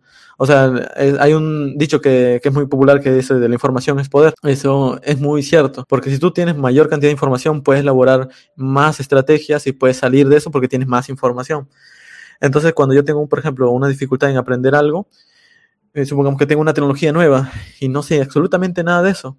Bueno, lo que hago es que yo empiezo a estudiar eh, por su propia documentación, empiezo a comprar libros, empiezo a ver conferencias de ese tema, a pesar de que no las entiendo aún al inicio, formo parte de eso, trato de empaparme del tema. Empiezo a leer, digamos, participar en comunidades donde se habla bastante de eso, y a pesar de que no participo, continúo leyendo nada más, viendo, siendo parte. A tal punto de que en algún momento cuando empiezo a leer otro artículo, otro libro, o información, o documentación, o cualquier ese tipo de, de información en resumen, veo términos que se asemejan, veo términos que ya los he oído antes, que ya sé más o menos de qué se tratan. Y así de poco a poco se va rompiendo, digamos, ese cascarón que, es, que te vuelve de incertidumbre, ya, ya sabes muchas cosas, ya no, ya no todo, ya no todo es cero, ya no todo es negro, sino ya tienes una especie de luz, ya sabes más o menos cómo eh, algunos términos que van apareciendo. Esa es una idea. Entonces, cuando yo aprendo algo y no sé enteramente de cómo funciona, trato de mm, conseguir la mayor cantidad de información al mismo tiempo. Trato de, en mi celular, por ejemplo, eh, me uno a comunidades o eh, trato de comprar libros que siempre me han ayudado mucho. Trato de eh, participar en conferencias, trato de participar en estos típicos chats de discusión donde preguntan por errores para ver qué se trata. Trato de empaparme lo más posible. Eso cuando se habla de código o básicamente problemas ahí en mi trabajo. Cuando es, eh, digamos, vida personal, ya es la estrategia también un poco, digamos, dependiendo de qué, pero es un poco distinta. Y, por ejemplo, en vida personal, sí, por ejemplo, cuando hay un problema, lo que trato de ver es que si a largo plazo lo que voy a hacer eh, realmente me va a hacer feliz. Si realmente voy a poder mantener ese ritmo, si voy a seguir siendo yo mismo, voy a seguir estando contento con las cosas que van a venir a futuro. Y basado en ese futuro, basado en cómo yo me voy a sentir después de unos años, unos meses, tomo esa decisión de continuar o no. A pesar de que pueda molestarte mucho el inicio, puede ser muy incómodo el inicio, eh, tomo esa decisión porque sé que a futuro me va a hacer bien. Entonces, eso es lo que yo en mi vida personal, básicamente proyectar. En mi trabajo también lo hago mucho, proyectar. ¿Qué es lo que voy a hacer aquí a unos tres meses, a cuatro meses? ¿Esto es, esto es factible? ¿Se puede llevar a cabo? Si lo puedo llevar a cabo, así moleste al inicio, trato de ir por ese camino porque sé que eventualmente va a funcionar. O al menos creo yo que va a funcionar. Entonces, proyecto. A base de la experiencia, ¿cuál ha sido como ese proyecto que más? Uh, probablemente el proyecto que, que, más me ha gustado hacer es un proyecto relacionado con, bueno, era parte de una persona que tenía como, digamos, algunas dificultades para eh, escribir, tenía como una especie de, mm, una dificultad en los, en los dedos, entonces estaba buscando formas de ver cómo, cómo poder enseñarles sin que sea tan incómodo. Entonces yo incluso en esa experiencia, mientras le enseñaba, eh, o sea, el movimiento de las manos para que pueda ver cómo, cómo ir a teclear, yo aprendí que hay formas incluso de cuando tecleas de que no te consume tanto tiempo.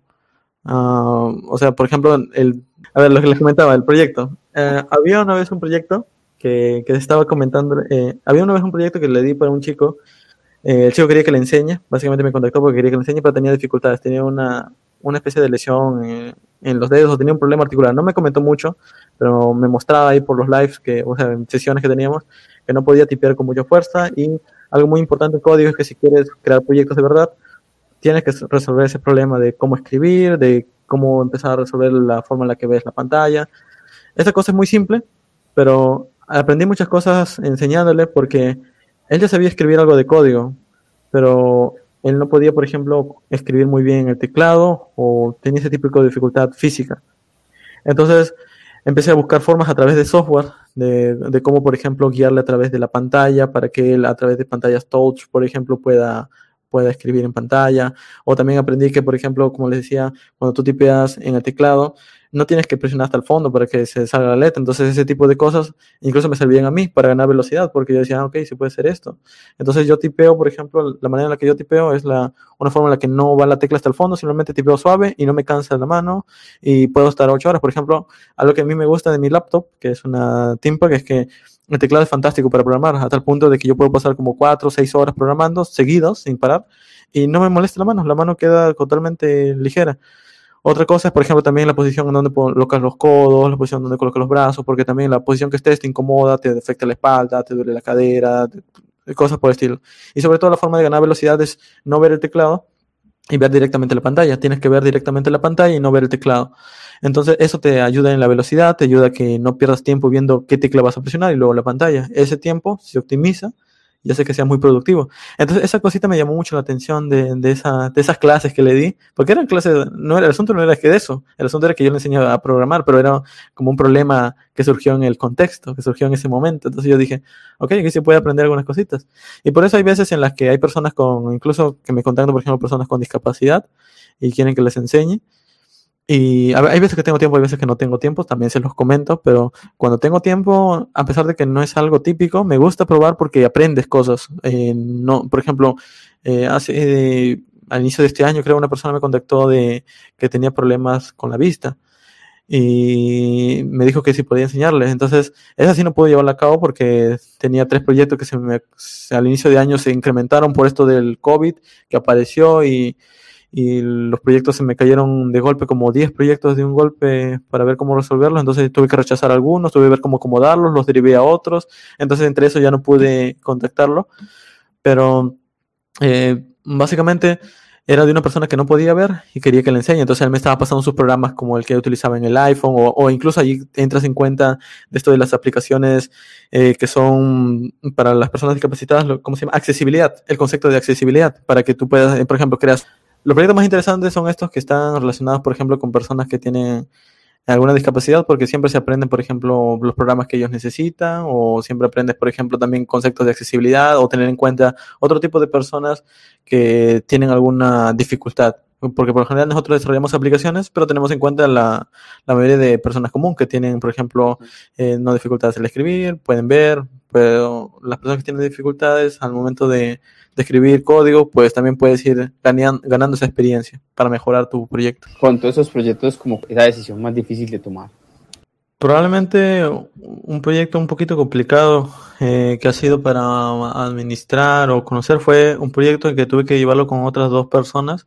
Era un freelance igual, pero era eh, estaba como subcontratado por una empresa que entonces tenía que ayudar allí. Pero y como éramos tres, tres personas que teníamos que llevar como un proyecto, digamos algo nuevo en la empresa, eh, fue un poquito difícil ver hacia, hacia dónde iba al inicio porque como era un proyecto nuevo eh, los tres teníamos visiones distintas. Eh, teníamos, por ejemplo, que ver tecnologías nuevas que, por ejemplo, no habíamos visto y tecnologías relacionadas con empresa, uh, así tipo IBM, tipo Oracle y demás.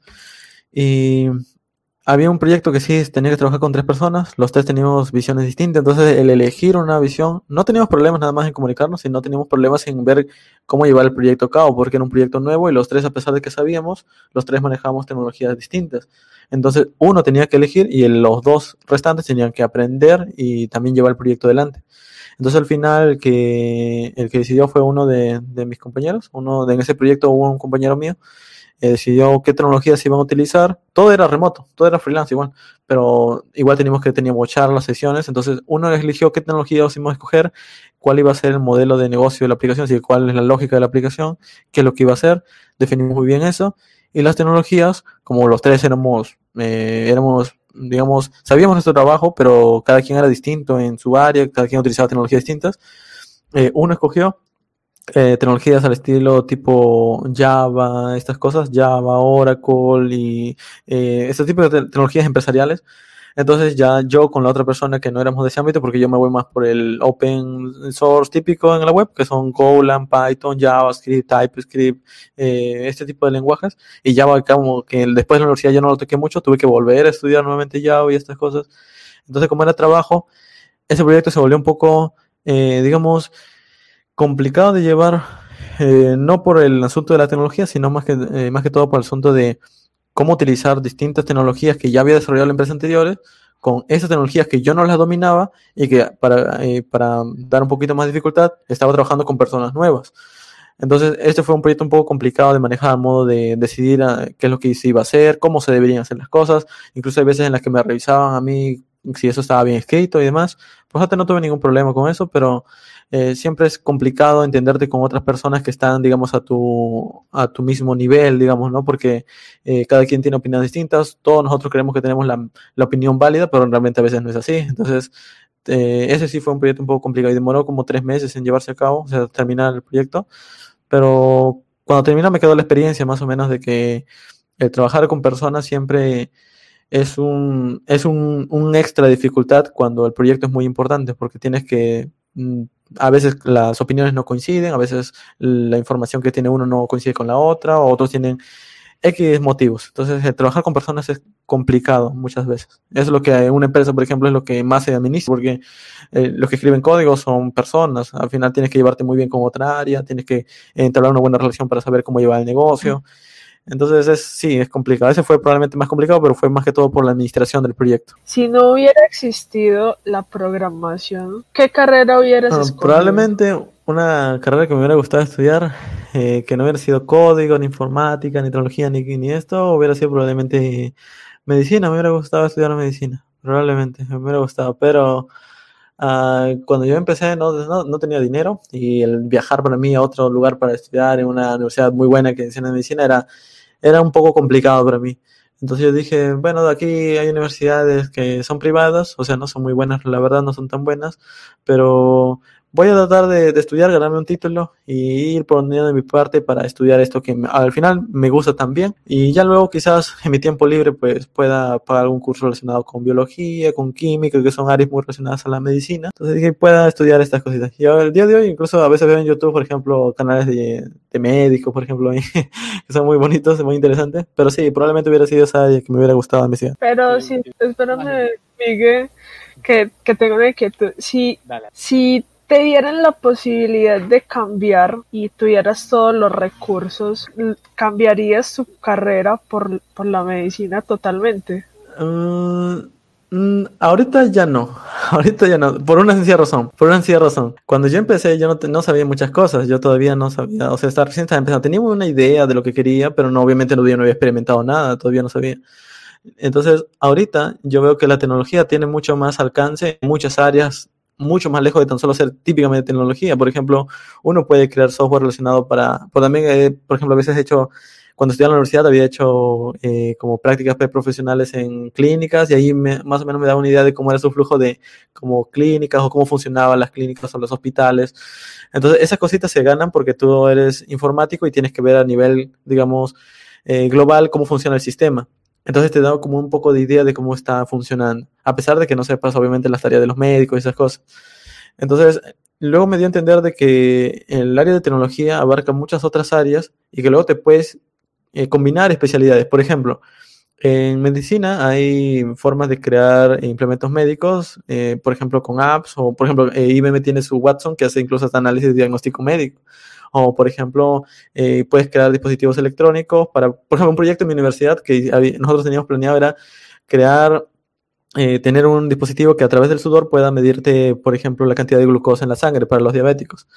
Entonces esas cositas me llamaban bastante la atención porque estaba combinando como dos áreas, tecnología y un poquito de medicina. Y ahí hablábamos con algunos doctores, gente, endocrinólogos, que eran gente que se dedica a eso.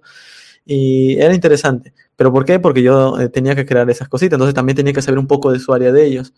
Entonces, me, eh, digamos que me dio a conocer todo esto o entendí que la tecnología, al final, como participa en todas las áreas, te da a probar un poco de cada área. Por ejemplo, si tú quieres crear un sistema para contadores, tienes que saber un poco de cómo funciona su, fórmula de los contadores o los procesos que ellos hacen. O, por ejemplo, si quieres crear una aplicación de agricultura, por ejemplo, un amigo tenía un proyecto de esos, es informático, pero tenía que crear una especie de dispositivo para, para medir, por ejemplo, el peso de los animales y ponerlo a, transmitirlo a través de Bluetooth. Él tenía que saber sus procesos también de ese otro. Entonces, la tecnología, algo bonito es que a pesar de que tú no trabajes en áreas de medicina, ni de agricultura, ni de contabilidad, tú tienes que saber un poco de eso, tienes que aprender un poco de eso para poder resolver el problema real. De hecho, es algo muy típico cuando creas proyectos que digas, tienes que hablar con el cliente, tienes que preguntarle a cada momento qué es lo que quiere, qué es, si tu aplicación va bien, si realmente le está cumpliendo con, lo que él necesita resolver. Y si resuelve, pues tu aplicación eh, está muy buena. De hecho, es algo relacionado con los tests en, en código. Entonces, ese tipo de cosas me dio a entender de que la tecnología realmente era para mí porque como yo voy variando mucho en cuanto a gustos, me da a conocer un poquito de cada área. Entonces, por ejemplo, a veces yo me encuentro con algunos amigos que sí han estudiado, por ejemplo, medicina, contabilidad, otros que han estudiado ingeniería civil. Esas cositas siempre me gusta escucharlos porque algunos dicen, ay, mira, de ingeniería civil estamos llevando este programa nuevo que, que nos enseña a programar, que, que está relacionado al diseño de 3D o modelos 3D, que es AutoCAD, y ahora funciona en la web. Y, yo más o menos como, sí, más o menos siempre estoy enterado de estas cositas, digo, ah, sí, ya sé por qué funciona la web, por qué funciona, porque ahora hay un concepto WebAssembly. Y estas cositas te dan como a entender de que como la tecnología está en todos lados, puedes probar un poco de cada área, si te interesa, si es lo que te interesa. Entonces, como yo soy algo un poco abierto a las cosas que de aprender, pues me gusta esta área. Entonces no la cambiaría a pesar de que tuviera la oportunidad. me gusta bastante. Que, que por ejemplo, hay que hablabas de que son muchas las áreas que abarcan ¿Qué consejo le darías a esa persona que está empezando? No solamente la programación, mm. sea algo muy referente como a las TIC. Ah, las TIC, pues sí, bueno, en, en las TIC por lo general, para todo tip, para toda área de tecnologías de información, yo creo que es muy importante ahorita, ahorita al menos tener una idea de qué es escribir código, pero a modo de general, no, no ser un experto programador, pero sí saber más o menos lo, lo común. Luego, otra área que también es muy importante ahorita son los modelos de negocio, que también si por ejemplo muchos de, muchas personas que entran en tecnología es porque quieren crear una empresa o quieren tener un modelo nuevo de negocio, quieren solucionar algo. Los modelos de negocios en Internet también es algo muy importante que deben tener en cuenta, porque el dinero está presente incluso en tus sueños. Eh, si quieres desarrollar tus sueños, tienes que administrar muy bien tu dinero, los recursos que tienes. Entonces, es muy bueno que sepas esas cosas también. Otra cosa que también, aparte del dinero y el conocimiento, es también cómo administrar tu tiempo.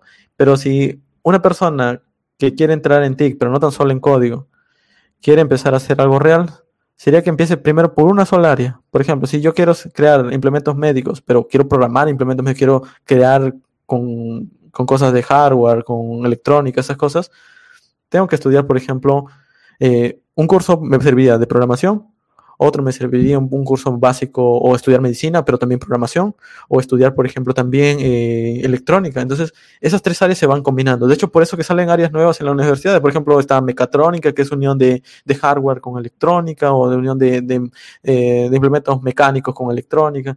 ¿Por qué? Porque ahora ya más, es más común ver robots, es más común desarrollar robots. Eh, van surgiendo esas áreas. Entonces, para alguien nuevo, que quiera empezar a resolver un problema y tiene una idea, digamos, loca, entre comillas, que estudie esas áreas, que, que vea cuáles son las áreas principales que tiene que estudiar y que las estudie una a una.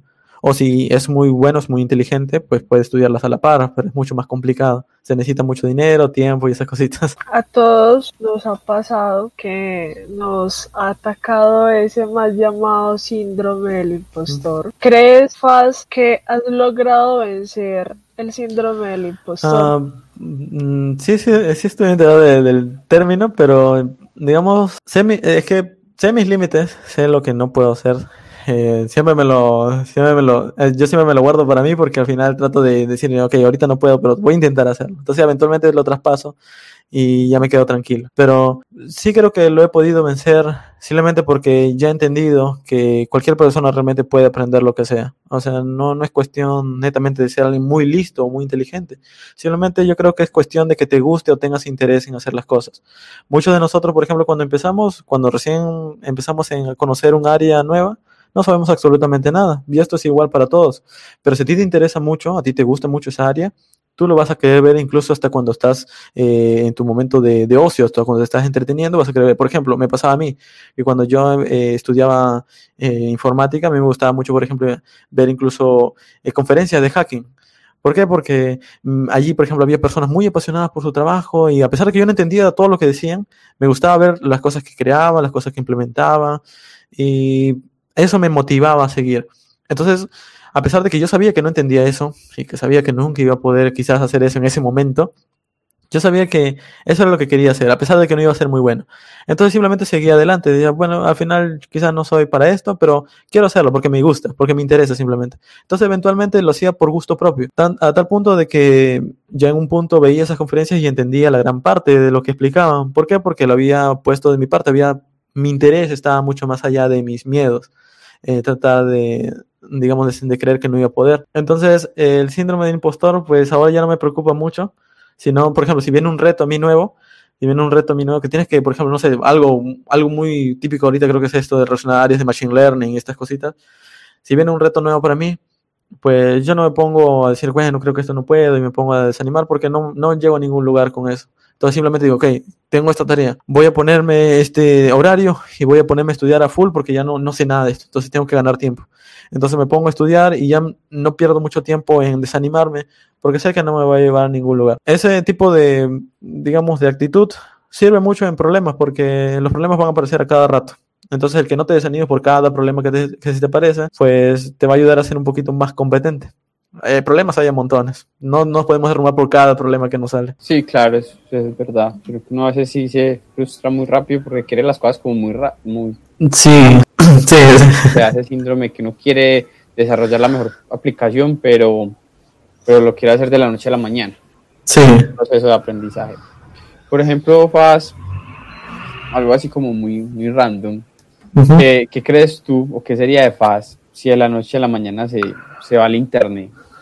Ah, probablemente si ah, eh, pasara una catástrofe y el internet ya no existiera, probablemente empezaría a escribir o empezaría a dar clases a, eh, clases presenciales probablemente.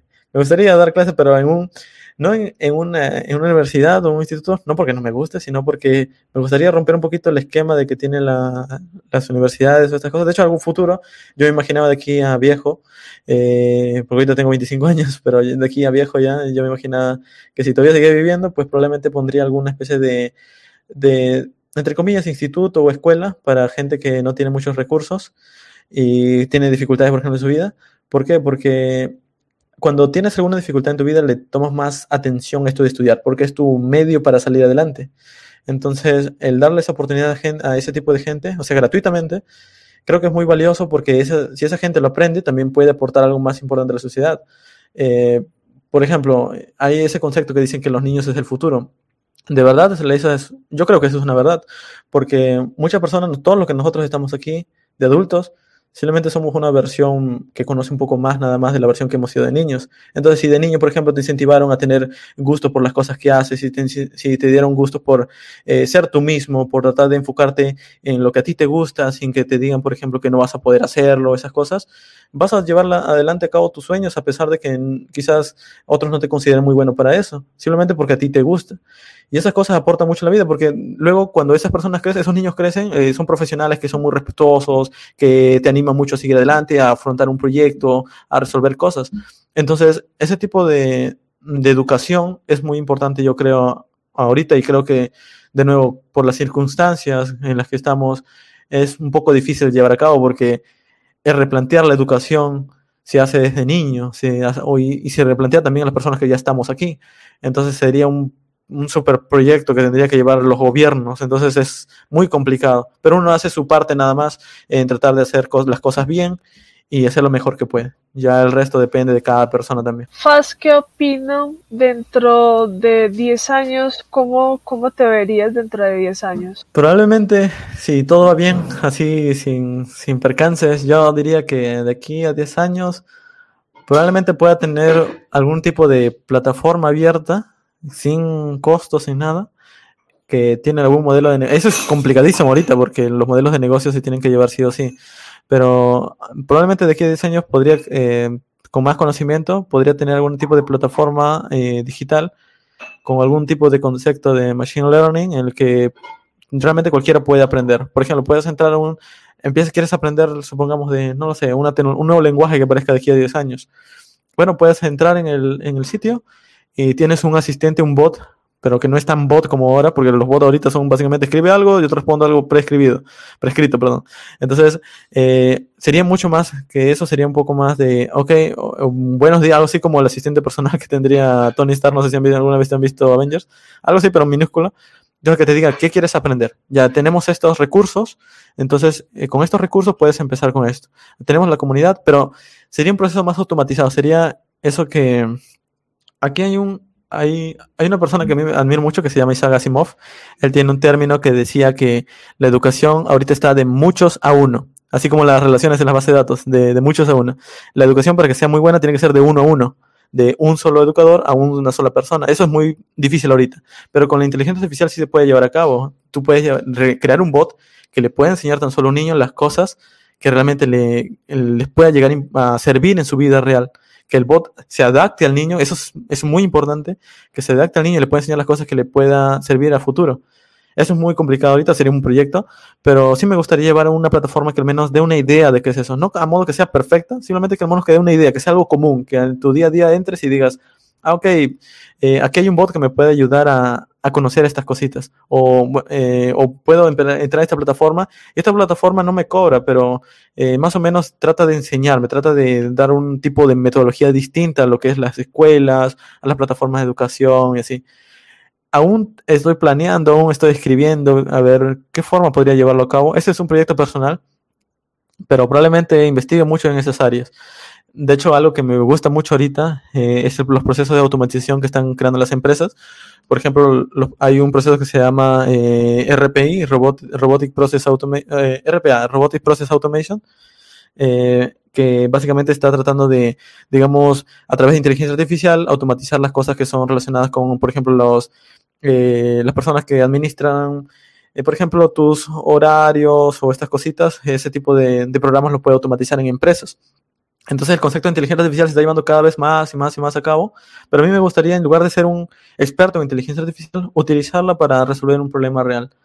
Y ese tipo de cositas probablemente de aquí a 10 años. Probablemente crear una plataforma, voy a seguir en Internet si aún existe, y si algún momento tengo la oportunidad de trabajar para una empresa, trabajaré para esa empresa siempre y cuando también me permita seguir investigando, estudiando y moviéndome. Porque, por ejemplo, algo que me gusta ahora es ir cambiando de temas, no solo enfocarme en una cosa, sino cambiar de tema, porque de esa manera mi, digamos, mi interés se mantiene vivo. No, no caigo en esto de la cotidiano, eh, digamos en lo común, en lo de hacer todos los días lo mismo, sino tratar de ver, aunque sea, a pesar de que mi día, eh, digamos de manera práctica sea muy similar, en tratar de estudiar algo nuevo. Es como cuando todos los días lees un libro distinto, se te vuelve interesante, algo así. No, eso, ojalá sea futuro, si se pueda cumplir, sería una, una idea muy interesante. Sí, eso me gustaría también. Poder apoyar a muchas personas y porque si eso es un cambio, las tecnologías Sí. son un cambio, Sí. un cambio a mejor. Eh, tocando como un tema un poquitico personal, Faz, tu yo del pasado se sentiría orgulloso. Diría que mm, orgulloso, orgulloso, eh, no tanto, pero tampoco no despreciarlo. O sea, básicamente se sentiría indiferente, yo creo, porque todavía no he logrado las cosas que he querido. O sea, todavía no, todavía no he logrado las cosas que me gustaría ver, pero sí creo que estaría tranquilo de, de ver que las cosas funcionaron. O sea, eso sí, porque al inicio, como les decía, eh, a pesar de, que pasaba mi tiempo escribiendo, y al inicio para mí fue un poquito complicado porque no sabía hacia dónde iba, o sea, muy fácil ahorita yo les digo porque ya, ya he pasado por eso, pero al inicio cuando yo empecé, yo cuando terminé la universidad, yo dije, ahora, ¿qué, qué, qué hago? ¿Te quiero trabajo para la empresa o lo hago yo mismo? Que yo, a mí me gusta mi trabajo, pero yo no, yo no quiero frustrarme, yo no me quiero perder a mí mismo en mi trabajo, yo no quiero pasar ocho horas eh, escribiendo código y empezarlo a detestar de escribir código. Entonces yo dije, ok, voy a ser freelance. Aquí no conozco ningún freelance, pero voy a ser freelance, voy a, voy a apostarle a esto. Y un año invertí mi dinero, un año no gané nada de dinero, absolutamente nada de dinero. Yo invertí mi dinero un año, casi yo tenía dinero para pagar títulos, eh, para seguir estudiando, para eh, dinero que había juntado en mis años y lo empecé a gastar, no empecé a ganar nada durante un año, a tal punto de que un año ya eh, no ganaba nada, a excepción de los proyectos de freelance que empezaron a dar frutos ya a mediados de año. Entonces ya después de tres meses me empezaban a pagar, después de tres meses a otros proyectos y así. Pero un año básicamente estuve en la, en la nada, básicamente. Entonces, eh, ese, ese yo sí está un poco, digamos, estresado o al menos preocupado del futuro.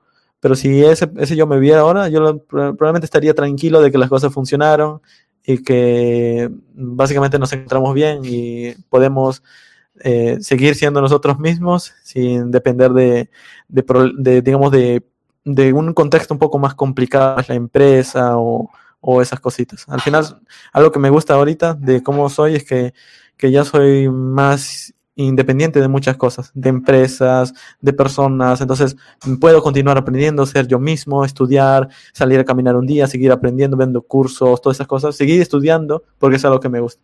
Entonces, estaría tranquilo probablemente el día anterior. Eh, aparte de, de la programación, ¿qué otros- Ah, de la programación, pues a veces también me pongo a, como le dije, a veces, a veces leo libros de medicina, a veces también me pongo a, a estudiar esto de composición musical. Ahí, por ejemplo, en, en programas, eh, también puede ser, de- por ejemplo, esos típicos Audio Workstation, que son como programas que te permiten componer música. A veces me gusta ver esos, esos canales donde te permiten hablar de eso de composición musical. A veces también veo, eh, leo, básicamente leo libros relacionados con ah, digamos, cosas prácticas o cosas que se crean, por ejemplo, ingeniería civil, estas cosas donde puedes ver esquemas en 3D o modelos de diseños. Estas cositas me gusta ver porque te motivan más o menos de cómo esas personas crean cosas, eh, objetos reales. Y al final yo digo, eh, trato de verlo un, un modo abstracto, porque al final la informática es como más abstracto. En la informática tú creas un sistema, pero el sistema nunca se ve en la vida real. Ese sistema funciona en procesos informáticos, en la computadora, en la nube. Entonces, eh, al final, un usuario entra, escribe algo y una respuesta, pero no ve todo el sistema que está detrás. Y en, por ejemplo, en ingeniería civil, en medicina, eh, esos sistemas sí se, sí se ven y es muy interesante para mí. Entonces, a mí me gusta leer de esas cosas en mi tiempo libre y me entretienen bastante. Entonces, eso es lo que hago en mi tiempo. O a veces también incluso simplemente eh, me pongo a correr o a veces salgo con mis amigos a manejar en bicicleta o a conducir. Entonces, esas cositas sí me distraen. Cuéntanos qué libros has leído, cuáles estás por leer y cuáles le recomendarías a todos los que nos Ah, escuchan. el, ¿Libros de cualquier tipo o libros técnicos? Libros de cualquiera, no, no Ah, tienen que ser de programación. Ok, ok. ah, eh, un libro que estoy leyendo ah, ahorita, que lo tengo bastante, eh, digamos, en cuenta, o sea, justamente lo estoy leyendo ahorita, es el- la biografía de Elon Musk, que recién lo he empezado justamente hoy día, recién lo he abierto, lo he desempaquetado y lo estoy leyendo justo ahora. Entonces, les recomiendo que lean eso porque es bastante interesante de cómo se crean, eh, de cómo una sola persona puede llegar a competir con una con estados, porque para darles una idea, eh, los, viajes aeroespaciales eh, eran siempre, digamos, proyectos de estados, o sea, siempre, el, por ejemplo, salió como competencia en la Guerra Fría y luego eh, estados, por ejemplo, como Estados Unidos, como China, ahora, por ejemplo, como China, como Europa o Rusia, por ejemplo, ellos compiten siempre, pero en realidad que salga una sola persona con una sola idea y, le guste mucho eso y pueda crear una empresa de tecnología que compita con estados y que al final logre mucho más porque no está dependiendo de esas, eh, digamos, grilletes que tienen los estados para poder innovar, es muy motivador porque al final te dice, ok, al final tu sueño, eso que tú realmente quieres solucionar, se puede llevar a cabo. Entonces, ese libro yo lo recomendaría a alguien Algún libro también que, como les dije, a ver, que me han recordado justo ahora, que, que me sirvió cuando entré en la universidad, fue ese libro también de la biografía de Steve Jobs, que también es muy bastante bueno que eh, creo que es el libro que está escrito por Karen Blumenthal, que es la, la, autora. Y es un libro bastante bueno también, les recomiendo que lo lean, es, es bastante entretenido, no es un libro aburrido, es un libro bastante entretenido. Luego, en cuanto a libros que yo leo, por ejemplo, en mi tiempo libre, son los libros de ciencia ficción. Los de, la ciencia ficción siempre es bastante interesante. Eh, por ejemplo, los libros de Isaac Asimov, como les comenté, es un escritor bastante bueno. Eh, incluso tiene unas conferencias muy buenas en cuanto a educación. Luego, otro libro que les, probablemente le va a servir mucho para aquello de aprender eh, es la biografía de Richard Feynman, que Richard Feynman era un físico, un físico teórico, que incluso aportó mucho en esto que es computadores cuánticos, eh, el concepto de la mecánica cuántica. Eh, es un físico muy conocido en el área, en su área. De hecho, eh, formó parte del proyecto Manhattan, que es el proyecto de que creó la bomba atómica. Entonces, ese físico siempre me llama mucho la atención, porque a pesar de que, que era una persona con conocimientos muy elevados, se le conocía por ser un, le conocían como el Great Explainer, el explica, la persona que explicaba muy bien. ¿Por qué? Porque a pesar de que él era un experto en física teórica, él explicaba conceptos de física teórica a personas que no tenían nada de idea de eso. Y lo explicaba de una manera sencilla, e incluso sus clases en, en, allí en la universidad donde él enseñaba era, eran muy, digamos, concurridas, había un montón de gente que iba simplemente porque explicaba muy bien, sencillo, era divertido, la gente se reía, la gente lo pasaba bien. Y él ganó el premio Nobel de Física porque al final le gustaba mucho de eso, le gustaba mucho la física, pero le gustaba no tan solo por su trabajo, sino por la manera en la que funcionaban las cosas. Y es una persona que también influye mucho en el momento de, de aprender, porque yo lo aplico mucho. Por ejemplo, cuando yo estudio, eh, él tiene un concepto que dice, si tú no lo puedes enseñar en palabras simples, entonces no lo entiendes muy bien. Entonces eso yo en mi vida personal lo trato de aplicar. Si yo intento enseñarle algo a alguien, lo tengo que hacer de manera simple. Y si me entiende, pues entonces yo también digo, ah, ok, entonces yo lo he entendido porque él también lo puede entender y los dos lo llevamos a cabo. Pero si yo no lo puedo explicar en palabras simples, pues entonces no lo entiendo muy bien, entonces vuelvo a estudiar. Y esa es la técnica que se le conoce, la técnica de, Feynman. Y es muy bueno, para el estudio es muy bueno, así que les recomiendo que lean la biografía también de Richard Feynman. Y a partir de allí se me vienen un montón de libros solamente relacionados con eh, ciencia ficción y, y, ese tipo de cosas. Pero sí, básicamente esos tres libros que se me han venido a la mente les recomendaría bastante. Son bastante buenos, bastante amenos, no son complicados de leer, para su tiempo libre. Qué, bien, qué bien. No, verdad, agradecerte demasiado, demasiado por, por sacar tu tiempo, por hablarnos y contarte cosas de tu vida, cosas de pronto ya verás como, como comentado estas partes o estás comentando como por primera vez. Eh, por favor, nos regalas como tus redes sociales Ah, ok. Eh, claro, eh, a ver, en cada red social que visiten, por ejemplo, sea Twitter, Facebook, YouTube, pueden encontrarme como FastTech, eh, es decir, F-A-Z-T-T-E-C-H, FastTech. Eh, simplemente buscan youtube.com slash fasttech, entran a mi canal de YouTube, en mi Twitter, punto, twitter.com slash fasttech, entren a mi Twitter, facebook.com slash fasttech, entren a mi Facebook. Y allí básicamente son las tres redes sociales más típicas que uso, aunque ahora también estoy streameando en Twitch eh, por juegos o porque a veces por, por ocio también, por como entrar, eh, ir hablando con la comunidad. También en Twitch estoy streameando esos días. También me pueden encontrar en twitch.com slash fasttech. Entonces, básicamente con ese nickname eh, pueden encontrar en muchas redes sociales. O si no, si quieren enviarme un correo personal, también está mi correo que es fast.fastweb.com y allí trato de revisarlos siempre, así sean proyectos, sean opiniones o comentarios. Siempre trato de revisarlo. Así que ahí tienen mi último contacto. Qué bien, qué bien. No, de verdad también agradecerle a todos por habernos escuchado, por los que nos están en YouTube, por, por vernos también. Eh, no, queda decirles a todos que pues, los que nos están viendo por YouTube, que se suscriban, que nos den sus comentarios, si les gustó, quiénes quieren traer, a quién quieren invitar, qué preguntas le quieren hacer algunos a, los invitados. Y darle me gusta, darle a la campanita para que les recuerde. Y a los que nos están escuchando en Spotify, darle seguir y entonces para que todos recuerden nuestras redes sociales como arroba caminodev, tanto en Twitter y en Instagram. Entonces no queda sino agradecerles y vernos y escucharnos en la próxima semana. Muchísimas gracias, Faz, por haber gracias, gracias a ustedes. podcast y nos vemos en un próximo episodio. chao, chao, chicos, gracias.